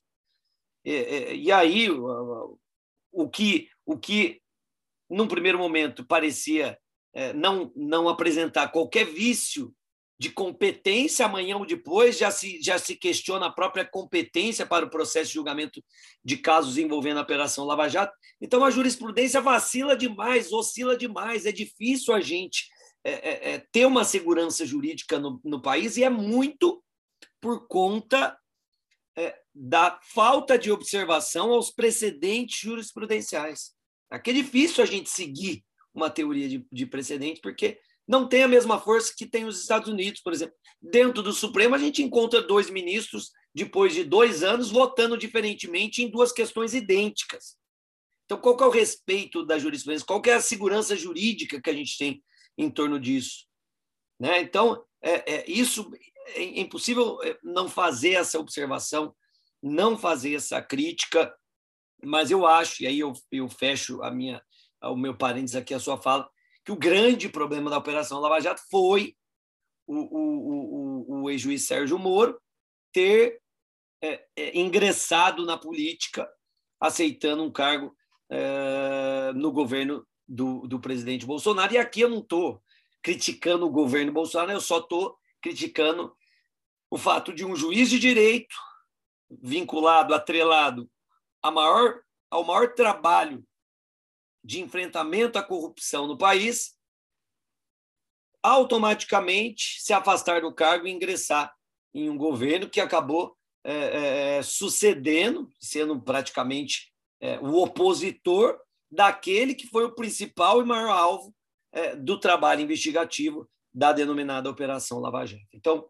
eu faço aqui essa observação e, incontinente, novamente, convoco, chamo a palavra o meu querido amigo Gustavo Mesquita, porque aí, Gu, eu já queria que você, entre outras observações que eu quero que você fique à vontade para falar, e eu falei que uma hora seria pouco para a gente, tudo bem, e tudo bem. É, eu queria que você fizesse essa abordagem, sobretudo é, é, é porque no auge da Operação Lava Jato, quando é, a gente tinha membros do Ministério Público sendo ovacionados nas redes sociais, nós tínhamos o, ju, o juiz Sérgio Moro sendo aplaudido pelas ruas, nós talvez tenhamos chegado ao auge assim é, é, é, daquele, daquele foco no enfrentamento a, a, a, ao crime de um modo geral, talvez tenha sido o auge é, dos órgãos que servem à persecução penal, embora a atividade judicante seja é, evidentemente neutra e imparcial. Agora, ao que me parece, a gente está indo para um outro lado, né? Talvez o excesso de garantismo, onde vai, a gente vem acompanhando uma, uma, uma, uma paulatina neutralização dos órgãos que servem ao sistema de justiça é, ou, ou, ou ao, ao, sistema de persecução penal, notadamente Ministério Público, Polícia Judiciária. Entre outras considerações, Gustavo, eu queria que você abordasse um pouco isso, que é algo que a gente sempre discute é, nos nossos particulares aqui. Chicote está com você. Tá mudo, Gu? Tá mudo. Aí. Okay. É, é, sempre muito bom, muito enriquecedor ouvir os argumentos do João Blasi, né? É, e eu queria já, desde já, é, dizer que eu concordo com todos, com todos eles. Né? Todos os argumentos, os fundamentos trazidos aqui à baila pelo nosso amigo João Blasi, é, em relação às críticas à Lava Jato, são verdadeiros e, não, e são incontestáveis. Né? Não, há, não há que se negar. É, o que nós divergimos é na conclusão final. As premissas, nós concordamos. A conclusão final, todavia, é, é muito simples. Ele considera que ah, entre erros e acertos, o saldo final da Lava Jato foi negativo. E eu considero que entre, entre erros, entre falhas e acertos, o saldo final da Lava Jato foi positivo para a sociedade. E eu explico por quê. Na minha concepção, e aí vai muito da minha opinião pessoal, dos meus valores, daquilo que eu acredito, o combate, o enfrentamento à corrupção, é, sem dúvida alguma, e deve ser a prioridade, deveria ser a prioridade é, de nós, do Brasil, enquanto nação, se a gente pretende, de fato, ser um país desenvolvido, um país sério. Que a corrupção ela é algo que além, para além dos efeitos danosos, pragmáticos, porque ela desvia recursos de áreas importantes como a saúde, como a educação, como a segurança pública, né? ela fortalece o crime organizado. Hoje nós sabemos que a corrupção está intrinsecamente ligada com o crime organizado, que tem suas garras hoje espraiadas pelos grandes, pelos altos escalões da política, pelos grandes grupos econômicos, né? Mas além disso, a corrupção ela traz consigo um componente axiológico, é um componente moral, de desvalor moral muito grande. E uma sociedade que compactua, um país que tolera a corrupção, e aí eu falo corrupção em, em sentido amplo, tanto no aspecto privado como no público, é, é uma sociedade que jamais vai poder ser considerada uma sociedade séria. E nesse sentido, eu acredito que não basta nós não sermos corruptos. Muitos governantes, muitos políticos se vangloriam de não ser corruptos, de não ter o seu nome envolvido em escândalos de corrupção. Mas, ora, isso é deveria ser nada além do que uma obrigação. Honestidade não deveria ser uma virtude. Honestidade deveria. Pressuposto. É uma, né? é um pressuposto. uma obrigação. Uma obrigação. É, então, eu acredito que falta ainda aos governantes, nós não vimos na história recente do país ainda um governante, um político, que assumisse efetivamente como compromisso, como prioridade, o combate à corrupção e agisse nesse sentido. É o que nós vimos agora, por exemplo, o governo federal foi justamente o contrário. É um, um governo que se elegeu, dentre outras pautas, com o anseio da população pelo combate à corrupção, e, e depois ele acabou demonstrando que, apesar de, de fato, não ter o seu nome envolvido em nenhum escândalo de corrupção, é um governo que demonstrou que não tem é, esse compromisso essa prioridade do combate à corrupção. E a gente pode evidenciar esse argumento por, por diversas por diversos fatos, né? Mudança do COAF do Ministério da Justiça para o Ministério da Economia, o não apoio ao, à prisão em segunda instância, ao esvaziamento do projeto anticrime ali em diversos dispositivos, enfim. Né? Então, tudo isso para dizer que eu acredito que a Lava Jato ela foi uma operação que ela teve, sem dúvida alguma, esse mérito incontestável de ter representado o maior movimento, a maior empreitada humana de combate à corrupção que nós já assistimos. Né? É, talvez a maior da história do país. Eu lembro que quando eu era pequeno, é, por volta de cinco ou seis anos, é, teve a passagem do cometa Halley. Não sei quem se lembra, que o Chico acho que já ainda não era nem nascido, né? Mas teve a passagem no Cometa Halley, né? E, e, eu lembro que os meus pais falavam, meu pai já devia ter lá seus 40 anos, ele falava, nossa, é a única vez que eu vou ver o Cometa Halley, porque o Cometa Halley só passa a cada 75 anos. Quem sabe meu pai tenha até a oportunidade de ver novamente o Cometa Halley, mas pode ser, infelizmente, que não, né? E, e eu acredito que a Lava Jato ela foi um Cometa Halley. Quem viu, ex-ministro, senador, secretários, ex-presidente sendo preso, políticos do alto escalão, políticos com P maiúsculo, com história, ratazanas velhas da política, sendo colocados de trás das grades. Vocês têm noção o que significa isso? Muitas pessoas que hoje são mais jovens, que não acompanharam a Lava Jato, talvez não tenham essa noção, né? E então eu acho que infelizmente talvez a gente não não vá ver isso de novo. Então eu acredito que o valor axiológico que a Lava Jato trouxe no sentido de demonstrar para a sociedade que a corrupção é algo que nós, enquanto nação, não iremos aceitar, e seja você quem for, seja qual for a sua condição social, financeira, seja qual for o seu cargo político, se você agir contra a lei, se você roubar, se você praticar atos de corrupção, você vai parar na cadeia. Eu acho que esse valor é, foi, sem dúvida alguma, inestimável. Agora, do ponto de vista jurídico, concordo sem dúvida alguma, tiveram abusos, tiveram falhas, tiveram erros inaceitáveis. Né?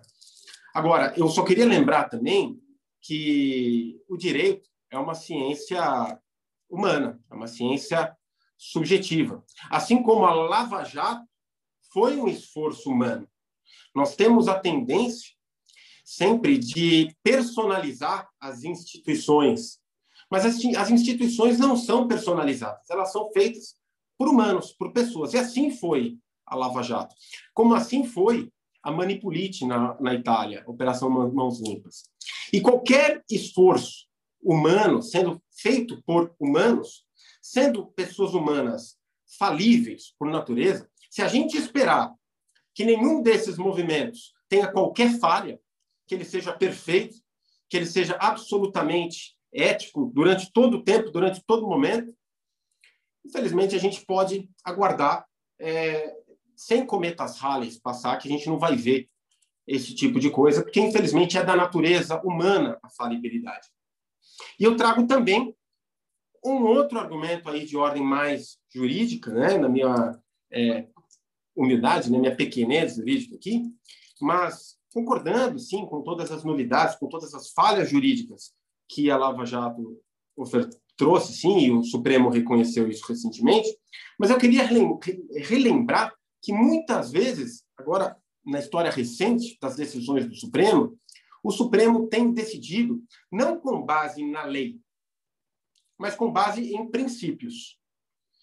E nesse sentido o que a gente observa é que muitas vezes o direito, os princípios, eles são moldados a se adaptar no sentido de determinada decisão que se deseja adotar, muitas vezes por intenções políticas ou ideológicas. Né? Nós temos assistido aí, talvez, é, a, a, mudança do nosso sistema juspositivista para um sistema mais é, é, do direito consuetudinário, do direito principiológico.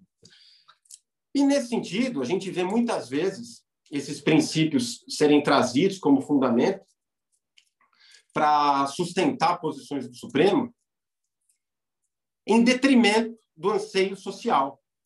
Então, não seria razoável que, no caso da Lava Jato, como, por exemplo, agora, na questão da nulidade da, da, do processo do ex-presidente Lula, não seria razoável que o Supremo adotasse agora a interpretação principiológica em benefício da sociedade? E nós temos, relembro também que nós temos argumentos jurídicos, nós temos teses jurídicas que sustentariam esse tipo de conclusão. Haja vista o direito penal do inimigo, lá de Gunther Jacobs, foi o tema, inclusive, né, da nossa dissertação na nossa prova de delegado de polícia. Né? E o direito penal do inimigo, ele diz, grosso modo, apertadíssima síntese, que determinadas uma, Só fazer uma observação aí, só fazer uma observação e até para um tom de brincadeira, e, e, e muito breve para que você não perca o seu raciocínio, é, porque não poderia perder também a oportunidade, você falou de Jacobs, né, criador da teoria do direito penal do inimigo, que conhecemos muito bem. É, é, mas há quem diga que quem criou efetivamente esta teoria foi Lambroso. Tá? Então, só para que os nossos ouvintes tenham esta ressalva, porque há quem sustente esse ponto de vista aí. O Chico. Chico é. volta para. Já estou aqui agregando ao meu, meus parques conhecimentos, nada como a gente ter aí nosso anfitrião, um grande jurista, um grande estudioso das leis e das doutrinas jurídicas. Mas, enfim, é, e o direito penal do inimigo, ele, ele prega que, é, dentre outros aspectos, determinadas condutas que representem uma afronta ao Estado democrático de direito, não é isso, Chico?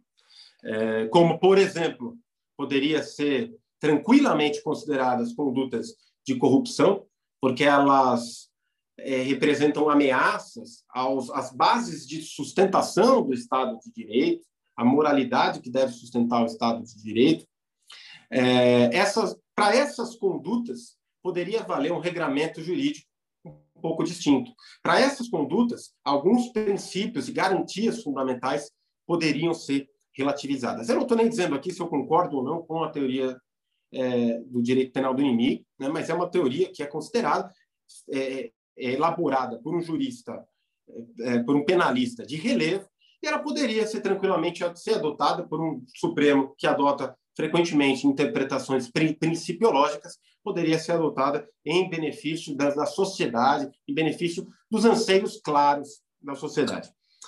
Mas, enfim, com relação à, à Lava Jato, é essa a minha em apertada síntese, poderíamos falar aqui é, duas horas sobre somente sobre Lava Jato, mas eu acredito que o saldo final foi sim positivo, né? E é triste que a gente tenha assistido o fim, a derrocada da Lava Jato e, e, e, o, o, soterramento, o enterramento de, praticamente todos os seus efeitos, né? Cada vez mais, sem qualquer é, manifestação mais contundente da sociedade, da, da doutrina, da, da esfera acadêmica, enfim, de todos os setores é, que tanto apoiaram lá atrás, o mesmo eleitorado que, inclusive, colaborou a eleger esse governo sob o manto, sob a bandeira, uma das bandeiras fundamentais de combate à corrupção, e esse mesmo eleitorado agora ele não se manifestou com, com a mesma contundência, muitas vezes sequer se manifestou, se mostrou omisso em relação ao fim é, é, da Lava Jato. Né? Então, eu assisto com muita tristeza que, ao final, a profecia de Romero Jucá, a triste profecia que lá atrás Romero Jucá, uma das raposas velhas da nossa política, também fez, de que a sangria deveria ser, estanca, ser estancada quanto antes. E, para infelicidade da nossa nação, mais uma vez, o que a gente viu é que a sangria foi estancada. Gustavo, excelente participação de novo. E para variar, o que eu falo, já já o pessoal vai. Aqueles que nos ouvem, eles vão falar, vão, vão me excluir do programa. Fala, porra, deveria ter um programa aí com o João Blasi, com o Gustavo Mesquita, porque o conteúdo é muito mais primoroso e qualificado do que com Chico Sanini, Francisco Sanini, chicote jurídico vai ficando é, para o lado de lá. Mas, assim, é, é, o que eu queria pontuar da sua fala, duas, duas considerações. É, a primeira delas com relação a, aos pequenos atos de corrupção, né, Gustavo? Porque é, é, fato é que os políticos que nos, nos representam no Congresso, nas, na Câmara de Vereadores, nas assembleias, nas assembleias legislativas, eles são um pouquinho de nós. Fato é que os nossos políticos têm a cara do povo brasileiro, de um modo geral.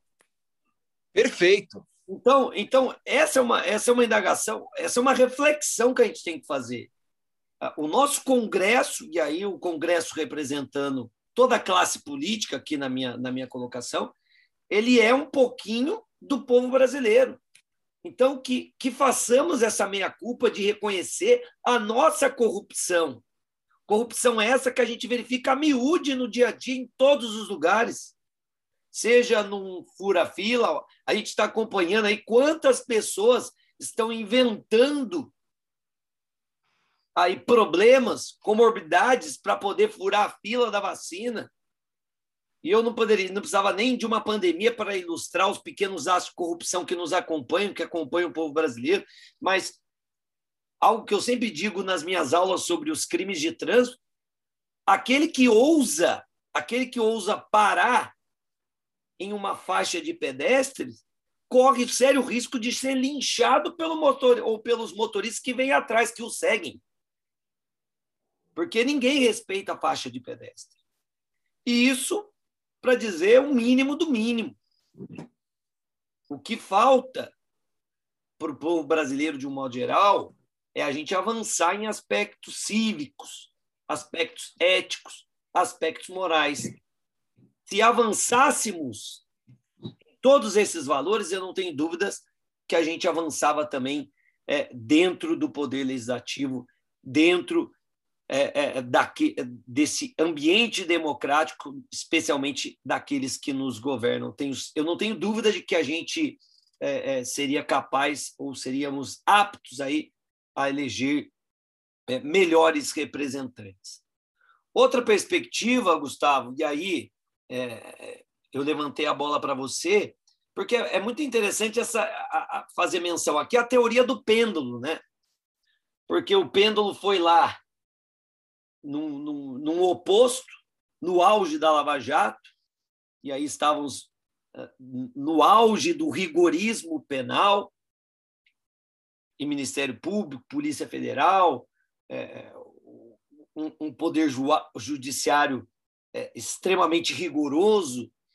E, e, algo que eu não disse é, quando eu comentei a fala do João Blas é que, é, é que os agentes públicos, notadamente aqueles ligados ao sistema de justiça criminal, jamais podem se avorar à condição de justiceiros, porque não somos justiceiros. A justiça que se quer construir é aquela sobre as premissas e sobre os e valores constitucionais. Não se reconstrói a persecução penal nada mais é do que a reconstrução histórica de um evento possivelmente criminoso, mas essa reconstrução ela deve ser banhada nos princípios e valores constitucionais e jamais desenvolver-se às margens desse valor, desses valores. A partir do momento em que os agentes públicos que atuam na persecução penal se arvoram à condição de justiceiros, a gente tem um problema. Porque não se faz justiça de qualquer jeito. Eu, e a gente já foi, talvez, é, e aqui vai ser um, um objeto para um outro debate, mas me entristece ver aí policiais, de um modo geral, encampando aquela figura do justiceiro nas suas, nos seus uniformes ou fardas, sendo Perfeito. que essa figura do justiceiro ela ilustra exatamente tudo que a gente deve combater, porque ela ilustra o fracasso do sistema de justiça criminal, porque a partir do momento em que é, a, a sociedade começa a, a, a perder total confiança no sistema, e eu não estou dizendo que o sistema não é falho, que nós não mereçamos críticas, porque as merecemos, mas a partir do momento que ninguém mais acredita no direito, no sistema de justiça criminal e cada um resolve fazer justiça com as suas próprias mãos, que é o que representa a figura do justiceiro, aí não existe mais lei, aí não existe Estado democrático de direito, não existe democracia, não existe república. E aí a Chico, me, me, permite uma consideração? Tenha vontade. É, você quer falar antes, Gu? Vai você. Não, por favor, por favor, depois eu falo. O, perfeita essa sua alegoria, essa sua analogia com, o, com a personagem do Justiceiro. Eu acho extremamente cabível. Eu não quero tomar o tempo do, do Fernando do Fernando Góes Santiago, mas só duas considerações. Eu acho que elas são por si bastante elucidativas. Descumprir a lei a pretexto de fazer justiça nunca é um bom caminho. Eu tenho essa máxima como referência perene na esteira do que o, o, o Gustavão disse, nosso presidente, eu acho que o caráter axiológico da Lava Jato ele é muito mais pedagógico, dando conta da possibilidade tentacular de se alcançar determinados indivíduos. Mas, insisto, a personalização não foi institucional. A personalização evocada pelo Dr. Gustavo Mesquita partiu de agentes muito bem individualizados. E a gente sabe quais foram. E isso, para mim, consistia em um equívoco. Era só isso que eu queria considerar, turma. Gu, Chicote está com você. Não, é que eu só, só, queria fazer uma sugestão aqui, humildemente aqui invadindo as atribuições do nosso anfitrião, mas eu queria fazer uma sugestão porque você, Chico, você mencionou a questão do, do justiceiro, que é uma figura é, muitas vezes adorada pelos por alguns colegas, né, que, que é, às vezes fazem sucesso aí nas redes sociais e tal. E isso me trouxe aqui a, a, a baila a questão da atuação hoje dos policiais nas redes sociais, a imagem que é passada, especialmente da Polícia Civil nas redes sociais, que nem sempre é aquela imagem que a gente defende do delegado de polícia, é, é, com uma visão mais técnica, uma visão de uma, uma atividade mais intelectual, enfim. E, e, eu sempre gosto muito de ouvir a, a, a, as, as, considerações sobre esse assunto do nosso querido mago da investigação criminal, o nosso Fernando Santiago. Então, queria sugerir, claro que se ele quiser também falar aí sobre o tema que a gente estava conversando aí da Lava Jato, fique à vontade. E, e, e mais, eu, eu, gostaria muito de ouvir, porque me, me, me trouxe a lembrança que ele sempre traz argumentos contundentes e muito interessantes nesse sentido. Gustavo, já que você se arvorou na minha condição de mediador aqui desse debate, de é, âncora desse debate, eu, obviamente, não vou ser indelicado de é, é não te conferir esse protagonismo.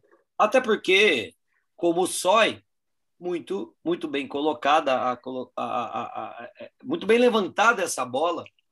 E eu já adianto que esse vai ser um tema que a gente vai trazer aqui para um outro, outro episódio do nosso Chicote Jurídico, em que a gente é, vai tentar efetivamente abordar essa relação das polícias com a rede social. Mas, por hora, eu é, levanto a bola para o meu querido amigo Fernando Santiago, para que ele inicie aí com essa, com essa, que ele, que ele, que ele possa cortar essa bola levantada pelo Gu é, e, e, na sequência também é, discorra um pouquinho, faça suas reflexões, ponderações, é, enfim, apresente sua posição sobre a, a famigerada Operação Lava Jato.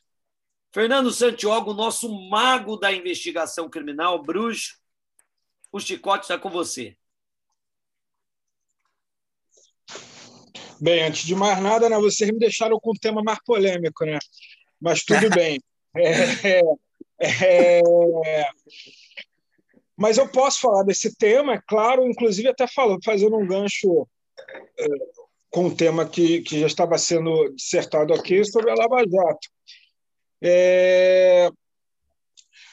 O que eu penso da Lava Jato é ter um posicionamento um pouco, ou até um tanto, divergente do posicionamento de João Blas, meu amigo João Blas, que inclusive já debatemos muitas vezes pessoalmente sobre isso. Embora, é, como sempre, os argumentos de João Blas são sempre fantásticos, com muito lastro e com bons, muito bons argumentos. Só que na esteira do Gustavo Mesquita, do nosso presidente, eu também penso que a Operação Lava Jato teve muitos, muito mais aspectos positivos do que aspectos negativos. É, eu sou de um tempo, eu acho que todo mundo aqui tem mais ou menos a mesma idade, e, e acredito que quando nós éramos adolescentes, é, era inimaginável um político com, de um escalão, atores políticos de um, de um escalão mais alto, serem sequer investigados.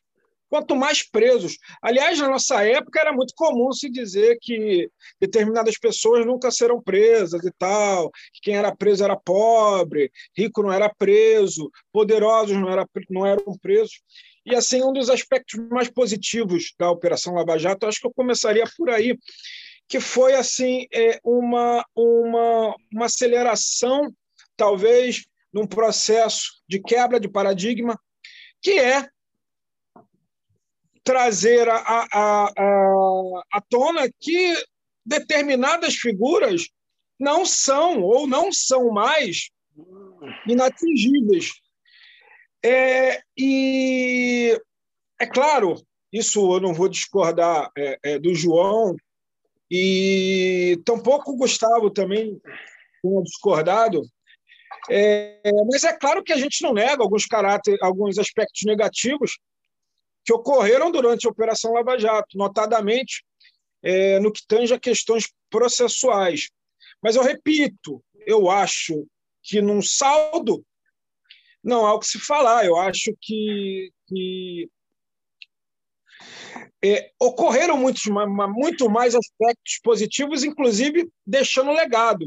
Eu vou falar desse legado, desse legado em seguida. Mas antes eu queria dizer também que, até na esteira do que o nosso presidente Gustavo Mesquita falou, é, foi uma operação de uma magnitude colossal.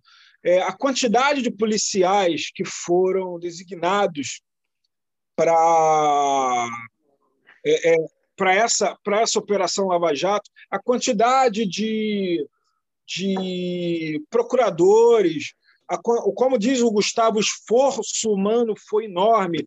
É, é, é, foi tanta gente envolvida nessa operação Lava Jato que é óbvio que naturalmente haverá erros, haverão erros cometidos por A, por a ou B.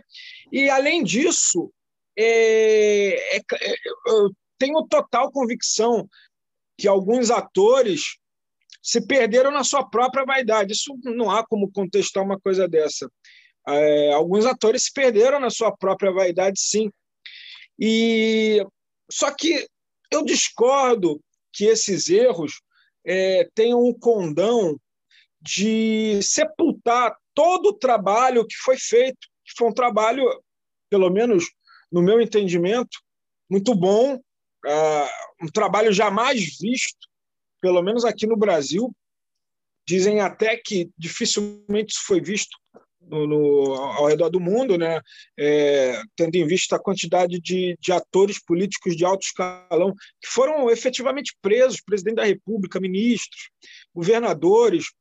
Nossa, isso, eu repito, quando eu era adolescente, isso era inimaginável. É, e, nesse sentido, eu gostaria de deixar o meu posicionamento sobre o legado da Lava Jato, inclusive para nós policiais, e principalmente para os policiais mais jovens.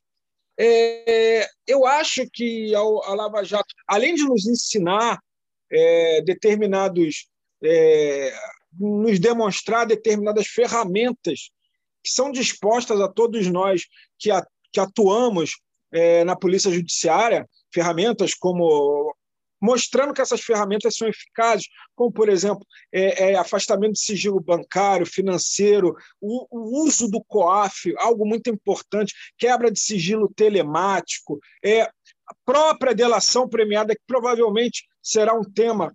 É, ação controlada. Tipo... Nós tivemos a ação controlada lá envolvendo o ex-presidente Michel Temer, que, que, que, que eu me recordo que na ocasião até a imprensa começou a procurar, porque nunca havia se falado em ação controlada. E aí, bruxa, eu vou só fazer um muito breve à parte aqui, porque, assim, é, bem ou mal, essa espetacularização da Operação Lava Jato é, deixou um legado que me parece pertinente para todos nós, como amantes é, é, do trabalho de polícia judiciária, que foi é, é, assim plantar uma semente no sentido de, de estimular outras pessoas a seguirem a carreira policial. Então, assim, bem ou mal, do mesmo jeito que a gente acompanha o sucesso de jogadores de futebol, cantores, atores, é, a, a, é, esse, esse, essa envergadura da Lava Jato fez com que, eu não tenho dúvidas, é, outras pessoas, aquele que está na faculdade ainda, ou aquele que está começando a faculdade, ou nem está na faculdade, fala: Meu Deus, eu quero ser policial, eu quero ser juiz, eu quero ser promotor. Então, existe essa, esse, esse, esse bom exemplo é, é, e, e, essa expectativa de trazer mais gente para as carreiras públicas, especialmente para os órgãos aí é, ligados ao sistema de justiça criminal. Bruxo, com você. Sim, eu, e eu estava, é, inclusive, no momento é, da sua intervenção muito salutar, diga-se de passagem, enumerando as ferramentas disponíveis que, acredito eu, antes da Operação Lava Jato, eram menos usadas do que hoje. E dentro, dentre essas ferramentas disponíveis, está inclusive a própria delação premiada, que você, Francisco, Francisco Sanini, é um mestre no assunto. É um assunto que provavelmente, eu tenho certeza, né, na verdade, será tema de, de de próximos programas, até mesmo porque você domina esse assunto como ninguém, é um assunto que está em voga é, no Supremo Tribunal Federal, e até nesse ponto eu faço um gancho com outros comentários que foram feitos aqui no que tange a política acabar é, influenciando é, e repercutindo na criação de leis, e não só na criação de leis, como em julgamentos, como o Gustavo falou, e, e, e a gente vê agora a política é, é, repercutindo diretamente em julgamentos no que, no que tange a, a delação premiada, que, que estão sendo discutidos no Supremo Tribunal Federal, muitos dos quais, ao meu ver, é absurdo, e eu acho que você compartilha comigo desse entendimento também. É, eu não sei se você queria falar, que eu já ia partir para o assunto do, do justiceiro. Não, depois eu só estou preocupado porque o seu som às vezes está oscilando aqui para mim. Aqui, obviamente, a gente está gravando é, é, ah, o programa aqui pelos recursos disponíveis na internet. E, e só para você ficar atento ali, que eu não sei se talvez esteja, tenha algum problema aí com. com... É, e, e, eu, e eu também, infelizmente, aqui, eu fui desconectado.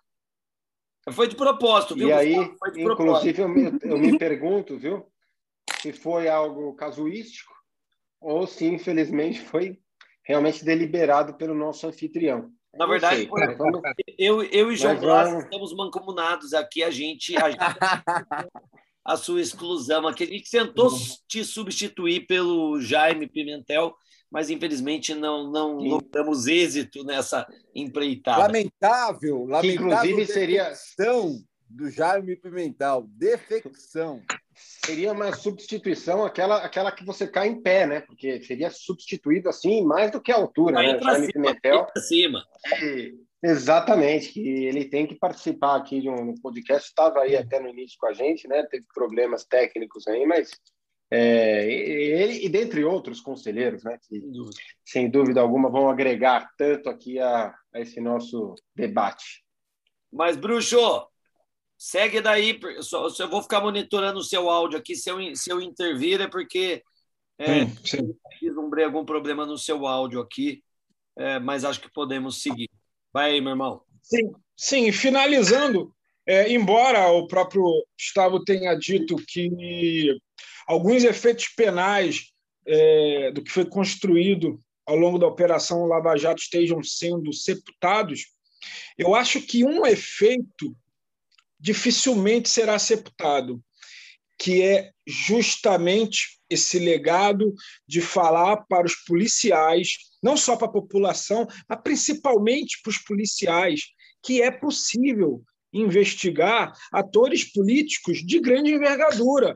Isso é, é, é, nós mesmos, no, no, enquanto no quarto DP, eu e o João Blasi, investigamos é, chefes de poder executivo, é, notadamente de, de, prefeituras, ano passado, levando inclusive um vice-prefeito à cadeia. E, e eu tenho certeza que, que esse legado da Lava Jato traz para a gente uma mensagem. Você também, Chico, você também, Guaratinguetá, é, é, à frente do SECOLD, aliás, diga-se de passagem, uma unidade policial pioneira nesse combate à corrupção e também na, na investigação de, de, de, atores de destacada é, hierarquia dentro do, do Poder Executivo, por exemplo, tanto do poder legislativo, claro, é, no seu caso na esfera legislativa, na esfera municipal, como foi o meu caso também lá no QRDP de Guarulhos, como foi o caso do, do, do João Blaser, é, isso traz para a gente uma segurança, um incentivo, uma, um conforto, um maior, é, é, uma palavra vai que é possível é possível investigar atores de, de destacada hierarquia, não só no Poder Legislativo, como no Poder Judiciário. E isso foi feito. Eu tenho certeza que isso me incentivou bastante em operações que nós fizemos ano passado. Aí, é claro, a gente, como foi dito, a gente não pode frear, a gente não pode controlar é, a ação de, algum, de todas as pessoas que são envolvidas nessa operação. É, notadamente na Operação Lava Jato, é claro que, a, que acabou acontecendo excessos, né? Como eu disse, algumas pessoas se perderam na vaidade, e essa vaidade eu acabo utilizando como gancho, esses excessos e essa vaidade, eu acabo utilizando como, como um gancho para a pergunta que me foi feita aqui sobre o uso de, de redes sociais é, por alguns policiais civis, que eu acho, inclusive, olha, eu acho que não vejo problema nenhum em policial civil ter rede social, eu tenho a minha também, eu acho também muito interessante, desde que se saiba passar é, o conteúdo para o público. O público quer saber a nossa atividade, mas eu, é, eu, eu, também tenho visto alguns excessos que poderiam é, não ocorrer, né? seriam desnecessários. É, você mesmo disse que de, é, de suspeitos, é, suspeitos no que tange a um inquérito policial, a pessoa ser alvo, ser investigado em inquérito policial, serem colocadas, é, serem exibidas na mídia. É, pior ainda, quando nem suspeitos são, quando são meros averiguados, tipo aquele cara que está sendo abordado na rua. Isso me parece um excesso muito grande. É, eu acho que realmente isso, tem ser, isso não poderia acontecer. Uma pessoa e a lei que está de sendo... abuso de autoridade é específica nesse ponto, né, o, Fê? A lei de abuso de autoridade tem um tipo penal específico para isso, que é expor é, a, a, curiosidade pública, é, é, é, é a pessoa ou parte do corpo da pessoa. Que não, um averiguado, então. Que tá falando. Pessoa um averiguado, então. Um averiguado é, é, é, é, eventual que não, que, que não está sendo nem sujeito a uma investigação, um inquérito policial. Esse, então, me parece é, que jamais deveria ser exibido. É, sobre a figura do justiceiro, é que ela, eu, eu, já conversei, eu acho que eu fui provocado justamente porque é, todos vocês sabem o meu posicionamento, que eu já expressei. É, o, o, o que me entristece muito, vem me entristecendo muito na Polícia Civil, que pô, é uma instituição que eu amo, é justamente é, alguma crise de identidade que vem ocorrendo. Nós somos forjados, nós somos treinados para investigar como eu, eu, citei aqui, enumerei várias ferramentas importantes na investigação, COAF, é, é, nós temos é, é, meios de interceptações telemáticas, nós, é, interceptações telefônicas, nós conseguimos nos, nos, nos, é possível fazer as, a, ações controladas. É, se o, o, aquele agente, aquele ator, aquele protagonista da investigação sou, souber utilizar os meios disponíveis é, no direito brasileiro para é, exercer uma boa investigação, não, não, não, vai, não vai faltar meios é, para que ele chegue a um sucesso.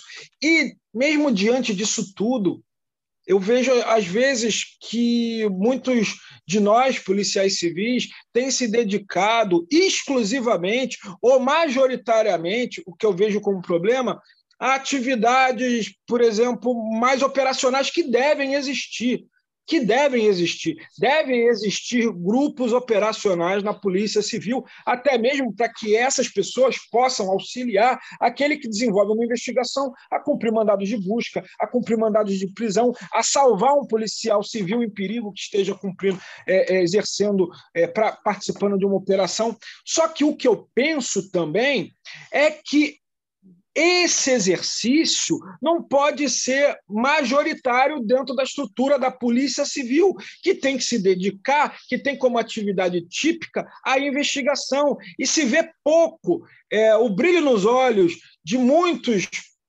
policiais que estão na academia de polícia começando, o brilho nos olhos de, pô, eu quero desempenhar uma, uma investigação, eu quero, eu quero, nossa, fazer uma, uma análise de régua, de herb, de estação radiobase, saber onde o, o alvo está, eu quero fazer extração de dados daquele aparelho telefônico, uhum. e muitos rapazes mais novos e até mesmo alguns policiais mais antigos mais antigos, vêm cada vez mais se seduzindo é, em querer atirar numa moeda a um quilômetro, quando 90%, 95% da nossa atuação vai ser investigando. Então, se você quer realmente atirar em uma moeda a um quilômetro de distância, é muito bom, nós precisamos de você na nossa instituição. Só que o seu perfil não pode ser majoritário dentro da Polícia Civil. Na Polícia Civil deve haver mais investigadores do que é, policiais que se dediquem a essa atividade que é muito nobre. Então, eu vejo essa provocação que vocês fizeram sobre o escudo do justiceiro é algo que está relacionado justamente aí. Ninguém quer usar como uma insígnia uma lupa. As pessoas querem usar o policial civil quer usar uma caveira, quando na verdade nós deveríamos investigar mais do que entrar em confronto. Espetacular, Bruxo, espetacular. É, é, eu acho que, que, que, que as, as, sua, as suas reflexões elas é, representam aquilo que a gente pensa também, e eu falo, tenho certeza, por todos os integrantes aqui do Conselho, e, e para não é, é, é, me aprofundar nesse debate, até porque, como eu disse, ele vai merecer um episódio específico para isso. Fato é, e, e, aí é óbvio, não vou é, é, é, alijar os colegas de também se manifestarem sobre isso, até porque, só para que vocês tenham uma ideia aqui, a gente está em uma hora e meia de programa só. Eu falei para vocês que, que a gente tinha um limite de duas horas, que está ok. Tá? É, fato é que, é, pegando uma linha em tudo que você falou, Fê, o trabalho de polícia judiciária se distingue do trabalho preventivo, que é aquele exercido pelas polícias ostensivas, notadamente polícia militar. E a polícia militar ela é fardada, ela é ostensiva, faz uso de viaturas caracterizadas, justamente porque ela exerce e executa e implementa esta prevenção, tentando evitar a prática de crimes. E a ideia é basicamente essa: a partir do momento que o Estado se faz presente em determinado lugar, e o Estado ali materializado nas polícias de prevenção, o criminoso ele não vai delinquir, se tem uma viatura da polícia é, é, é, na rua X, o criminoso ele vai delinquir na rua Y. Então, a ideia da prevenção e da ostensividade é essa. E ela é necessária. Não, não por acaso as atividades se complementam, se completam. A polícia judiciária, todavia, ela tem uma outra perspectiva repressiva. Ela atua após a prática do crime tentando identificar o autor daquela infração penal, tentando viabilizar a responsabilização daquela pessoa que violou o ordenamento jurídico penal. Para isso, a investigação, o trabalho de repressão, ele não precisa ser ostensivo. Ele é técnico, ele é científico. Daí a gente já, já, já avança para a denominada polícia científica que eu acho que ilustra bem tudo isso. A polícia científica é essencial ali no assessoramento dos trabalhos investigativos. Ela traz expertises, conhecimentos que não são corriqueiros daqueles que estão no comando de uma investigação. Agora, é preciso que se compreenda, o trabalho investigativo ele não tem é, é, como essência esse lado operacional. E, e eu, de forma alguma, é, negligencio esse lado operacional. Super importante. Eu sou defensor dos grupos operacionais, até para que eles possam assessorar as atividades de polícia judiciária. Porque, Fê, uma coisa. Você está mudo, você está mudo, você está mudo. Tira o mudo, tira o mudo, tira o mudo. Se você me permite, Chico, e isso eu gostaria de reforçar, até para não ficar. É, é, para não deixar margens a uma interpretação errada. Os grupos operacionais são de extrema importância. E é, é, é quem vai me salvar, talvez, numa, numa operação policial, é quem vai me trazer segurança numa operação, é, numa operação policial, é quem vai é, nos apoiar numa operação policial. E nós precisamos de gente que saiba usar escudo balístico, precisamos de gente que saiba usar um rifle, uma, um fuzil com luneta, precisamos de snipers, precisamos disso tudo. O é, que talvez... eu quero dizer apenas é que isso, dentro de um todo, é, uma, é um grupo pequeno, por isso que se chama especial. Eu, na verdade, eu estou enaltecendo eles. É um grupo especial, justamente porque é um grupo delimitado, é um grupo menor, por isso se chama grupo especial. Ele não é um todo, não pode ser o um todo. Então, dito isso, eu quero dizer que a, o, o todo da Polícia Civil tem que se o, a, o grosso, a maior parte dos policiais civis devem se dedicar e devem ter mais desejo, que eu acho que falta isso, deve ter mais desejo na, da investigação, na investigação e deixar é esse trabalho para os policiais é, operacionais, que vai ser um grupo mais reduzido. E, e, e é isso. Acho que... Chico, você me permite? Concluir, Blasi, só para concluir, só para. Tá. É, é, eu acho que o Fê ele resumiu muito bem ao fazer esse, esse, esse, é, essa ilustração com grupos especiais, porque exatamente é especial porque é incomum. Sim. É especial porque não é a regra. É especial porque é diferente. E é diferente por quê? Porque a essência das polícias judiciárias não é esse lado operacional. É. Eu admito, Talvez. E eu reconheço, só para não perder o raciocínio, eu é. reconheço que, que, que, que, que, que esse lado operacional, notadamente nas redes sociais, ele tem esse apelo. É muito legal. Muito maior. Todo mundo de preto, óculos escuros, cara galã, as minas muito bonita, né? distintivo no peito, fuzis, armas ostensivas, isso tudo tem um apelo, tem um fetiche até, que mexe com muito ela. maior. A gente volta com a vaidade que a gente falou da Lava Jato. Agora, para eu resumir, para eu parar por aqui e passar a bola para vocês, que esse tema, e é, e é, por isso que esse bate-papo é gostoso, porque ele vai é, tomando rumos que a gente não controla.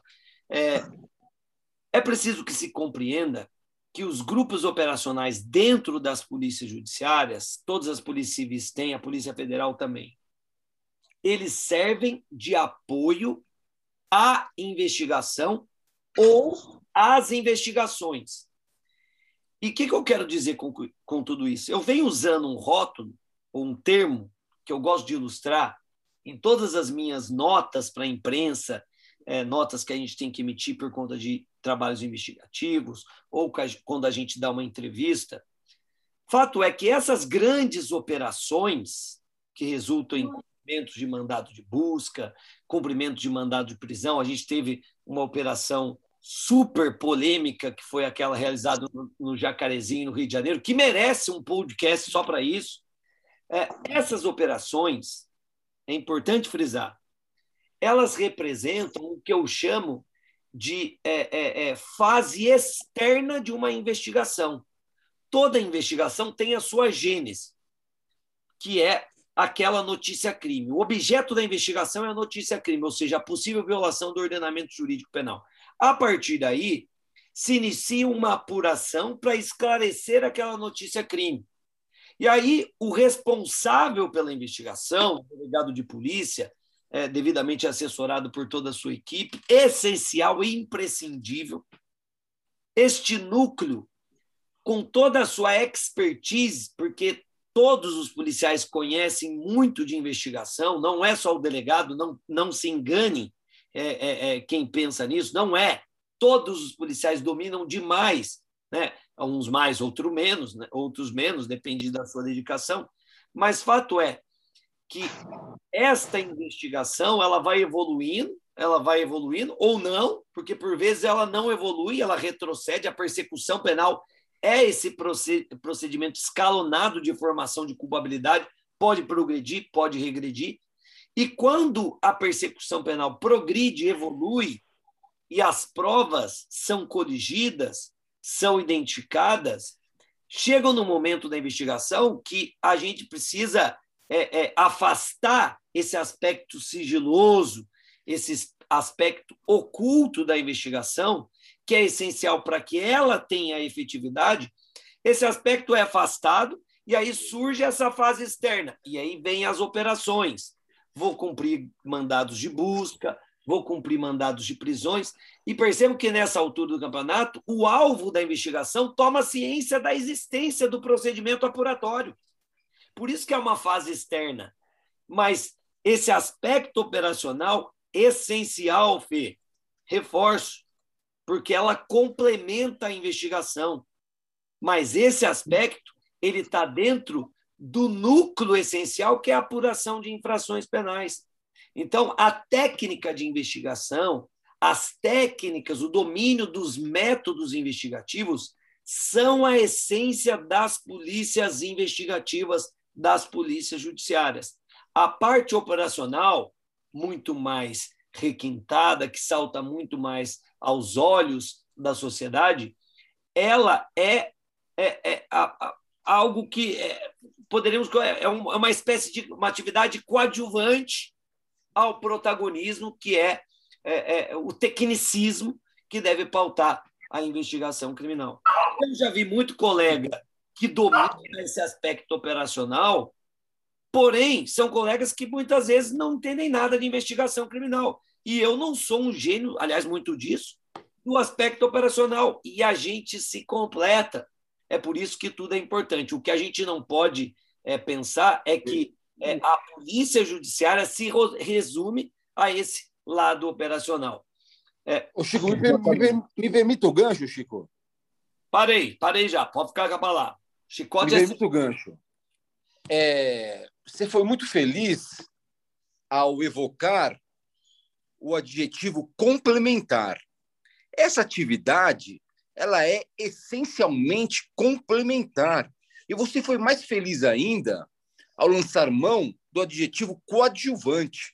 A tônica de uma polícia judiciária é a investigação.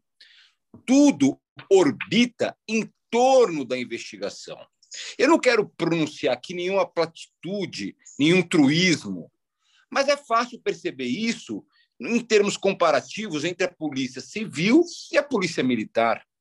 As tônicas são absolutamente distintas, de sorte que nós, eventualmente, lançamos mão desses artifícios é, é, operacionais, no estrito sentido do termo, mas são pontuações, são o desfecho de um trabalho que é essencialmente intelectivo. E eu faço gancho nesse aspecto com uma questão levantada pelo Fernando Góes, que é, que foi, melhor dizendo, a questão afeta a atrair eventuais concurseiros para as fileiras de determinadas instituições. Eu, francamente, fazendo aqui agora um imbricamento entre o assunto inicial e o assunto final, eu tenho para mim que todos os agentes, todos os agentes da persecução penal, da persecução, seja ela na fase embrionária, seja ela no seu desfecho, tem que primar pela circunspecção, pelo comedimento, pelo, é, como eu posso dizer, pelo, pelo Cautela, técnico, técnico. Fala-se nos autos, fala-se nos autos o delegado não destoa, ele não divirge nesse aspecto, ele fala nos autos. Tudo aquilo que excede, regido eventualmente pelo burburinho das redes sociais, tende a ser nocivo. Eu tenho para mim que a circunspecção, o caráter circunspecto daquele juiz à moda antiga, daquele promotor à moda antiga e daquele delegado à moda antiga tem que ser prestigiado. Fala-se nos autos, sem ambicionar uma, uma, uma, uma, uma, um afã de querer se projetar. Tudo isso, na minha concepção, tudo isso destoa. A gente tem que ser circunspecto. A gente fala nos autos. E essa é a tônica. Ô, Johnny, eu costumo dizer muito, eu costumo usar muito essa frase que eu falo, mas eu, eu faço só um, uma, uma pequena um pequeno acréscimo aí nessa frase que eu, eu falo que o delegado ele fala sobretudo nos autos. Por quê? Porque a, a, a Polícia Civil, as instituições, de um modo geral, precisam se comunicar com a sociedade. Né? Então, por vezes, a gente tem que é, é, é, é, atender a imprensa que sempre nos provoca, que sempre nos procura. Quando a gente tenta se esquivar, a Secretaria de Segurança começa a cobrar da gente um feedback. Perfeito. Então, eu que hoje estou num, num, num, num, setor focado no combate à corrupção e que, portanto, tem como é, é, alvo, notadamente, agentes políticos, o que reverbera muito mais na imprensa, a gente tem uma obrigação ainda maior de ter essa, essa comunicação. Então, assim, a gente tem que falar essencialmente nos autos, mas o que é possível e sempre respeitando a condição do investigado, os direitos e valores constitucionais que permeiam a, persecução penal como um todo, desde a fase da investigação. Eu sou, eu sou um, um, um, um crítico assíduo, ferrenho do indúbio pro società. Isso não existe. Não existe. O que existe é o indúbio pro réu, que é um corolário, um consectário, uma consequência lógica do princípio ou estado de inocência. E a polícia deve observar isso. Eu sempre digo nas minhas aulas, eu como professor da academia, eu falo para todos os alunos, delegados, investigadores, escrivães, agentes, etc. Falo, que persecução penal você quer para você? Que investigação você quer para você? Você quer se arvorar a condição de justiceiro? É essa investigação criminal, de qualquer jeito, por vezes às margens da lei, que você quer para você, porque o direito de punir do Estado ele paira sobre todas as nossas cabeças. Hoje, você está exercendo esse pseudo direito de punir, você está ali como protagonista de uma investigação criminal. Mas amanhã ou depois, os órgãos de persecução penal podem se voltar contra você. E aí eu renovo a minha pergunta. Que investigação você quer que recaia sobre você? Uma investigação que prima pelo tecnicismo, pelos direitos e garantias fundamentais, ou uma investigação que se desenvolva às margens destes princípios e valores? Eita, então, exatamente. Essa, essa é a base. A nossa polícia é técnica e não se faz justiça de qualquer jeito. Gustavo Mesquita, você quer falar?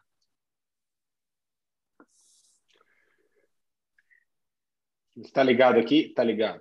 É, bom, não, só, só acho que já foi dito quase tudo sobre, sobre o assunto, foi esgotado de maneira brilhante aí toda essa questão, é que eu acho que se resume, é, digamos assim, na seguinte definição, né? É, é, enquanto na Polícia Civil, na Polícia Judiciária, a atividade operacional é uma, ela é uma atividade meio, ela é uma atividade de apoio, por exemplo, numa outra instituição de policiamento preventivo, ela vai ser atividade fim. É por isso que a gente fala sempre dessa questão importante para o concurseiro em buscar aquilo que é a sua verdadeira vocação.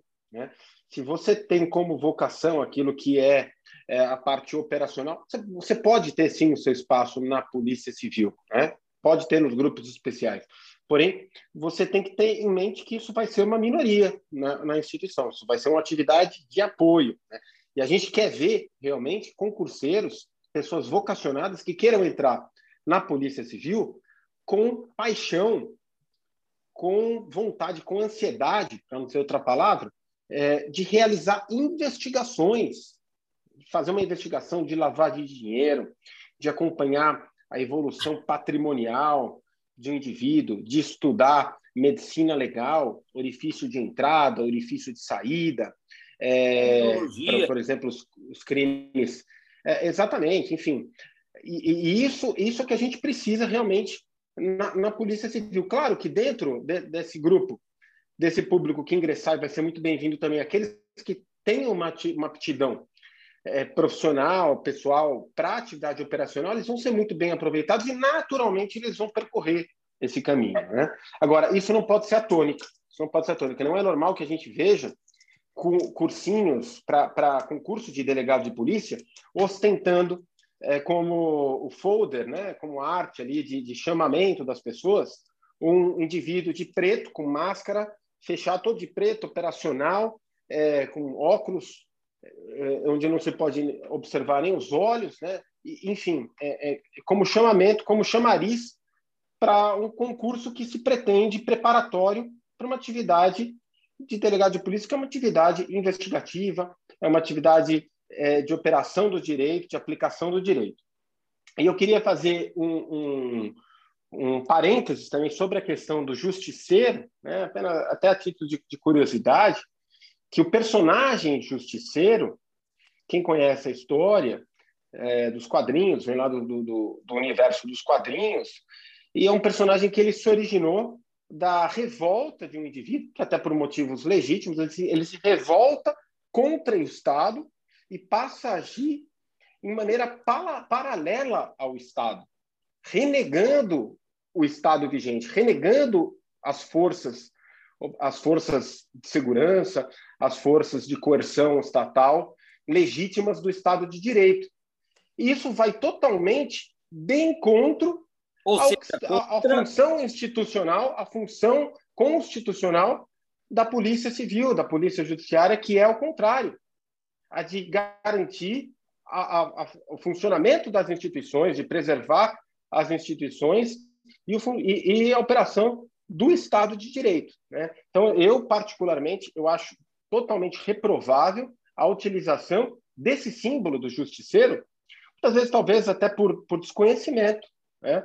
é um símbolo interessante ali, é tem um apelo... É, é bonito. É, tem um apelo de, de imagem e tal, mas é particularmente para quem conhece a história do justiceiro, é um personagem de quadrinhos. Né? Seria a mesma coisa que a pessoa utilizar ali um, um, um coringa, que também representa um, um indivíduo que, que, por outros motivos, né, se rebelou contra o sistema e tal.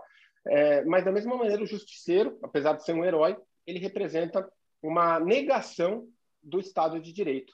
Que então, é eu acho, nesse ponto de vista, reprovável a utilização desse símbolo por muitos policiais, por muitos colegas.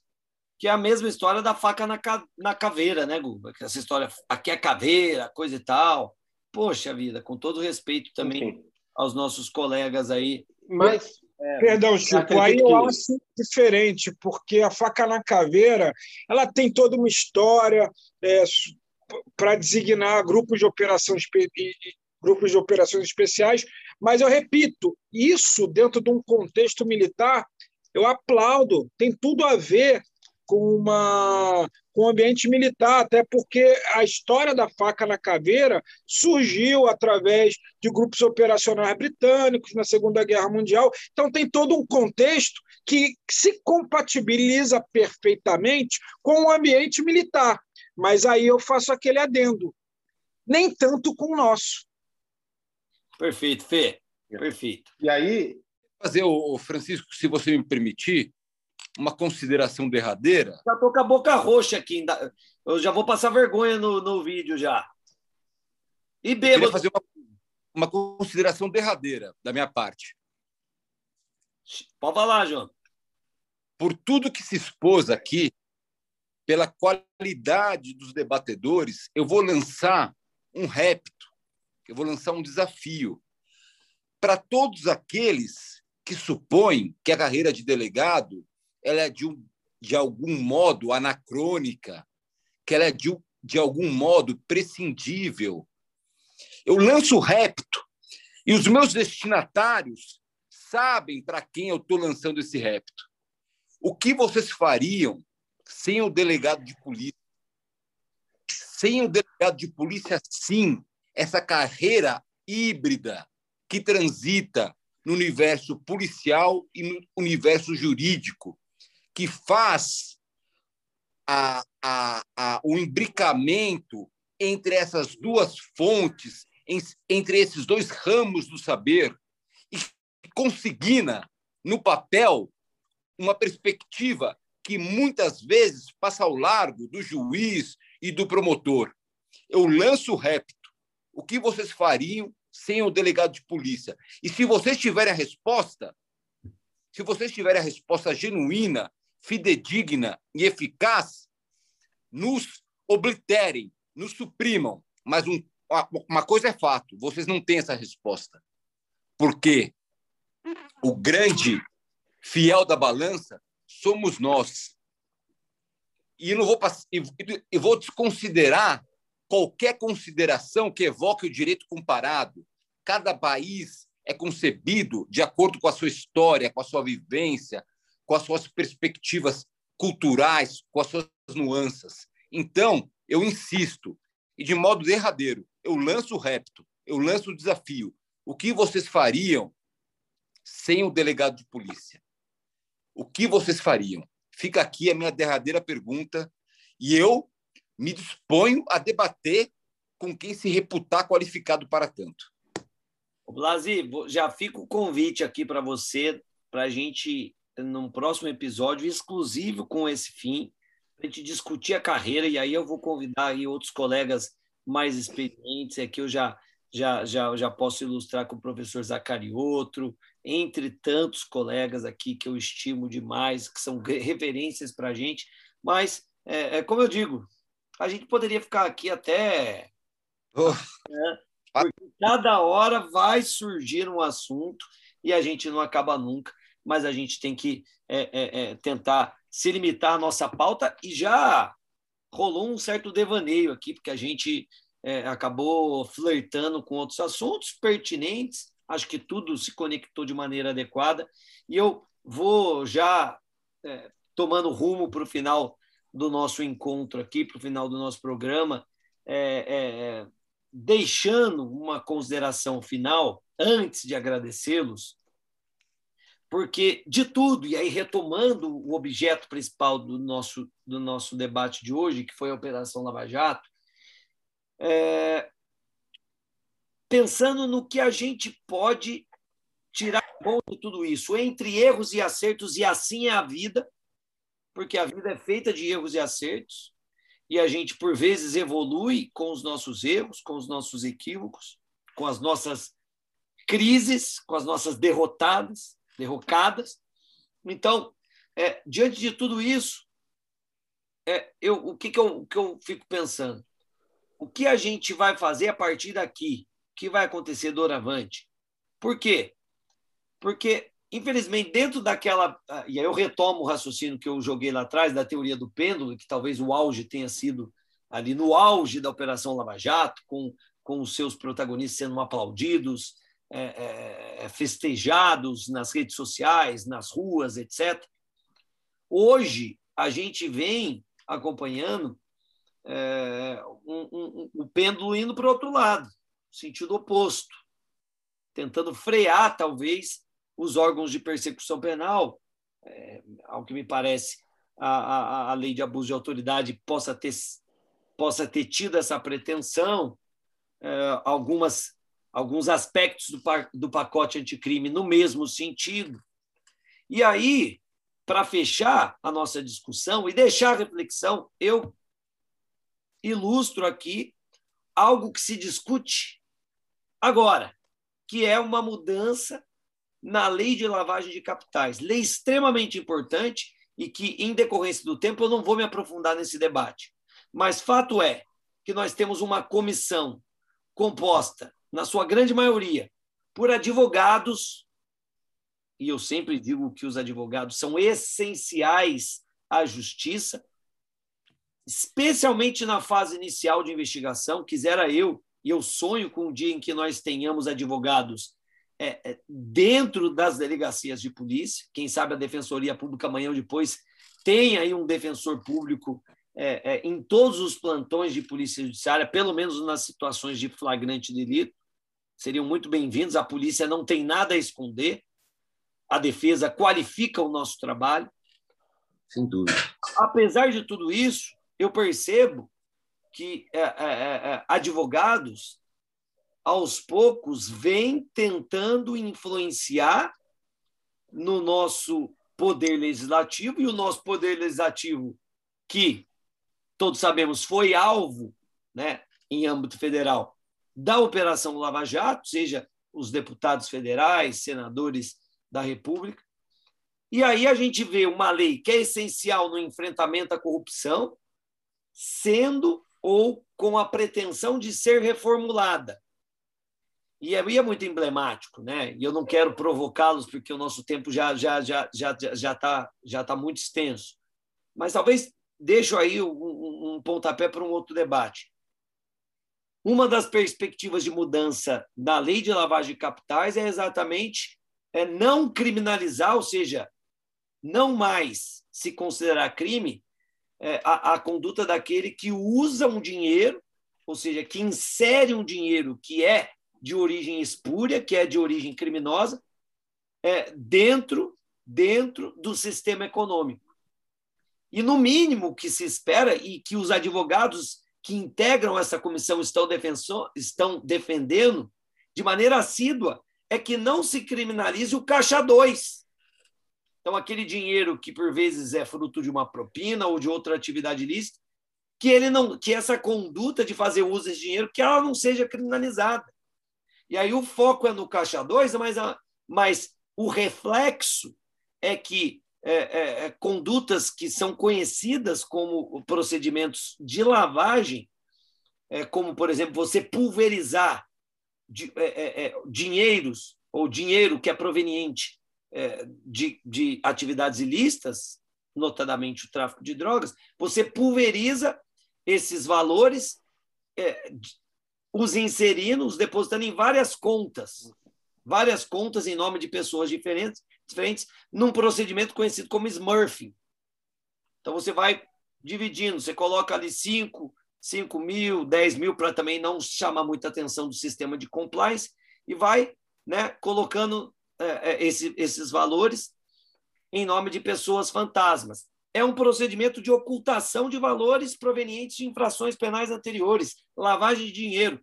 Estão querendo alterar esse cenário o que é, sem dúvida nenhuma, um retrocesso e vai de encontro, ou seja, contra as normas internacionais de repressão e prevenção aos, aos, ou ao crime de lavagem de capitais. Estão, se, estão discutindo, inclusive, o fato de você não mais considerar criminosa uma conduta, porque a lavagem de dinheiro ela exige uma infração penal anterior que dê, que dê ensejo aí a, a bens, direitos e valores, essas infrações consideradas de natureza produtoras, aptas, portanto, a gerar esses ativos, estão querendo vincular a responsabilização pela lavagem a uma condenação transitada em julgado, ou seja, só quando você tiver uma infração penal antecedente em que o sujeito foi condenado com uma sentença que não comporta qualquer tipo de recurso, somente neste momento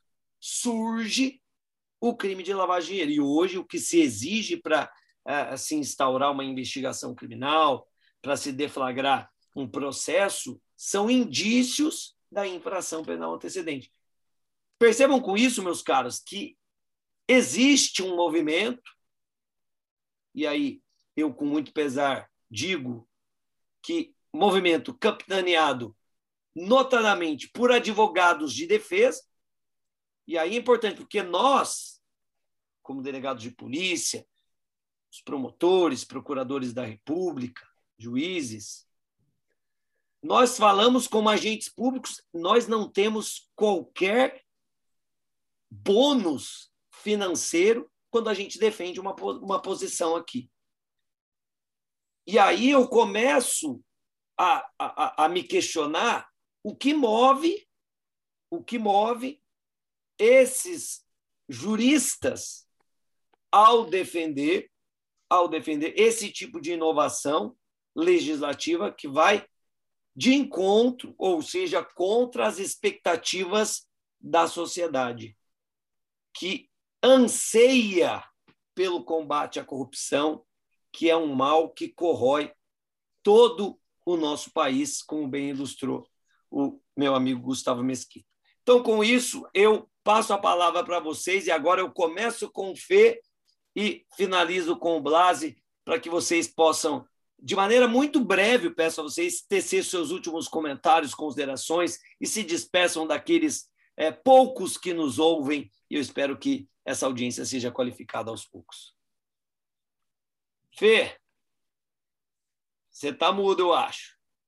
Bem, meu amigo Francisco Sanini, é, antes de eu agradecer só reforçando que você acabou de dizer, o Brasil ainda pode administrativamente, eventualmente, se uma legislação dessa fosse aprovada, sofreu uma espécie de uma punição ainda que administrativa do GAF, né? que uma vez que o Brasil, o Grupo de Atuação Financeira Internacional, uma vez que o Brasil ele é signatário de tratados internacionais se comprometendo a atuar contra lavagem, lavagem de, é, de capitais e terrorismo também. Né? É, enfim, é, feito essas ponderações, eu gostaria, nossa, eu superou minhas expectativas.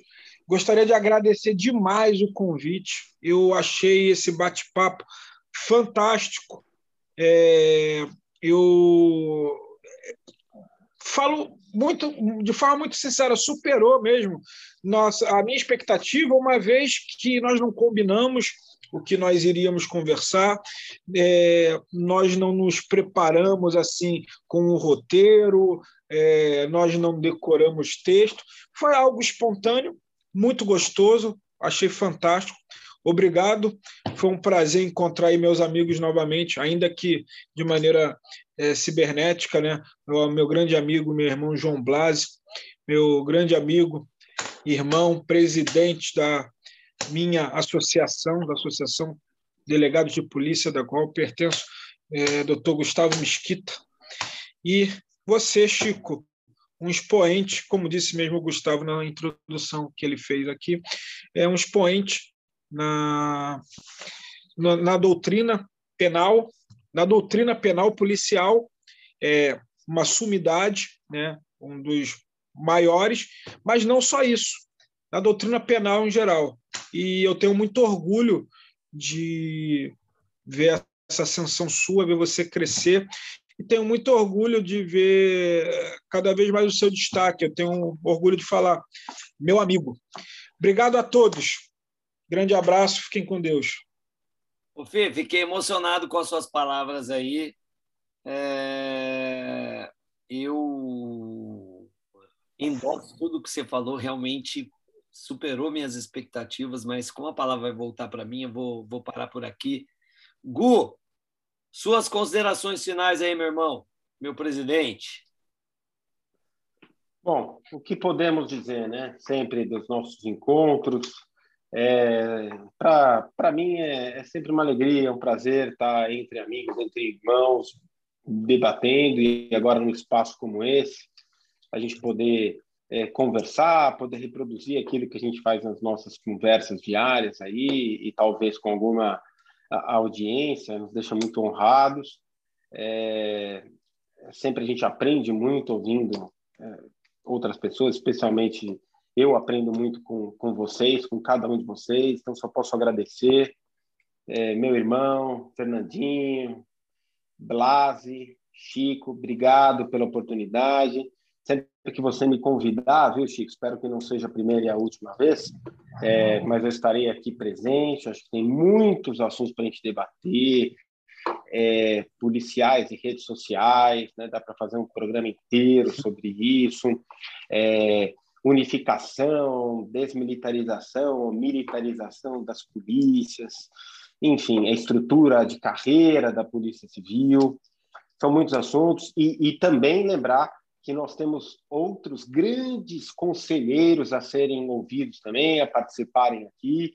O conselho é formado aí por 10 integrantes, delegados de polícia, todos nossos irmãos, e eu vou adorar vê-los aqui participando, ouvi-los, presente ou não, mas sugiro desde já que você mantenha aí um quadro fixo no, no seu podcast, viu, Chico? É, do conselho, do nosso querido e grande e eterno conselho. Então, fica aqui o meu né? abraço a vocês e especialmente aqueles que tiveram o carinho e a paciência de nos acompanhar até agora. Um grande abraço a todos. Contem sempre com o Conselho, com a Polícia Civil e com os delegados de polícia. É, cada vez mais eu fico pensando que esse quadro ele vai se, se perenizar aqui no nosso podcast é, quem, é aquele negócio. Hoje é o conselho. E o conselho de hoje vai tratar sobre pá. E aí a gente vem com algum tema específico, hein? Já tive essa ideia. João Blas, você que vem capitaneando aí todas as, as discussões é, agora, por gentileza, suas considerações finais. Seja contido, você que, que, que, que é o nosso grande orador aqui, seja contido aí nas suas considerações finais para a gente poder é, é, é, finalizar aqui o programa de hoje. Tá mutado, tá mutado. O pessoal está aprendendo, viu? Está aprendendo ainda a lidar com Perdão, essa... perdão pelo lápis. Eu serei contido e só quero enaltecer essa sua iniciativa, que é uma iniciativa primorosa, dando conta de que você, para além de ser um acadêmico denodado, destacado, também transita bem pelas redes sociais todas e nos dá a possibilidade de vocalizar as nossas percepções, as nossas perspectivas. O debate se entabulou num nível altíssimo e eu me sinto absolutamente gratificado por poder participar do debate. Eu tenho para mim, faço uma profissão de fé, que esse é só o debate inaugural de muitos que virão notadamente pela propriedade de cada um dos seus participantes. Gustavo falou com absoluta propriedade, você falou com absoluto conhecimento e o Fernando de modo símile a todos nós. De sorte que eu faço fé, insisto, que esse será o debate inaugural de muitos que se desdobrarão aqui no seu podcast, no seu canal. Chico, você é top, irmão. Tamo junto. Bom, com essas palavras eu digo que eu tô deveras emocionado aí, não com as palavras em si, mas com, com o evento. Né? Eu, neste podcast, eu estou materializando um sonho, dando sequência, como eu disse no primeiro episódio. Se você não ouviu o primeiro episódio, recomendo que ouça. É, até para que vocês é, compreendam o porquê do nome Chicote Jurídico, que é uma homenagem, uma deferência ao meu pai. Eu sou de uma família é, que, que é proprietária de uma rádio, meu pai é radialista, jornalista. Então, o podcast é um novo rádio. E poder trazer assuntos que eu tenho afinidade para um, um programa como esse, poder dividir com o mundo porque é óbvio, a gente é, sabe que poucos ouvirão, mas é, é algo que está disponível a todo mundo. E, e, e, sobretudo, meus amigos, dividir é, é, a qualidade dos debates que a gente trava e os ensinamentos que eu tenho com vocês, porque aprendo demais com vocês. E é por isso que eu os agradeço, porque é efetivamente é, é um privilégio tê-los como amigo, vocês são uma escola para mim. Eu sou um pouquinho do que eu pego de vocês. É, se eu conseguir alguma coisa na minha vida, é muito por conta de vocês. E nada mais justo do que trazê-los aqui no programa subsequente àquele que foi a minha gênese, que é a minha família. É, é nada mais justo que trazê-los para um programa subsequente para discutir um, um assunto super atual e que foi debatida aqui com muita propriedade. Eu, sinceramente, é, de tudo que eu ouço e ouço muita coisa, é, se eu, qualquer pessoa, a impressão que eu tenho é essa, qualquer pessoa que tem um mínimo de interesse, interesse no tema que foi discutido, qualquer pessoa vai se deleitar com é, o conteúdo que vocês produziram e eu apenas é, fui o mediador aqui, tá bom? Então, com essas considerações, eu fecho o programa de hoje. Agradeço demais você, caro ouvinte, que nos aturou até esse momento. Ah, ah, foi definitivamente algo muito especial para mim. Fecho por aqui. Um grande abraço, fiquem com Deus. Tchau, tchau. Até a próxima.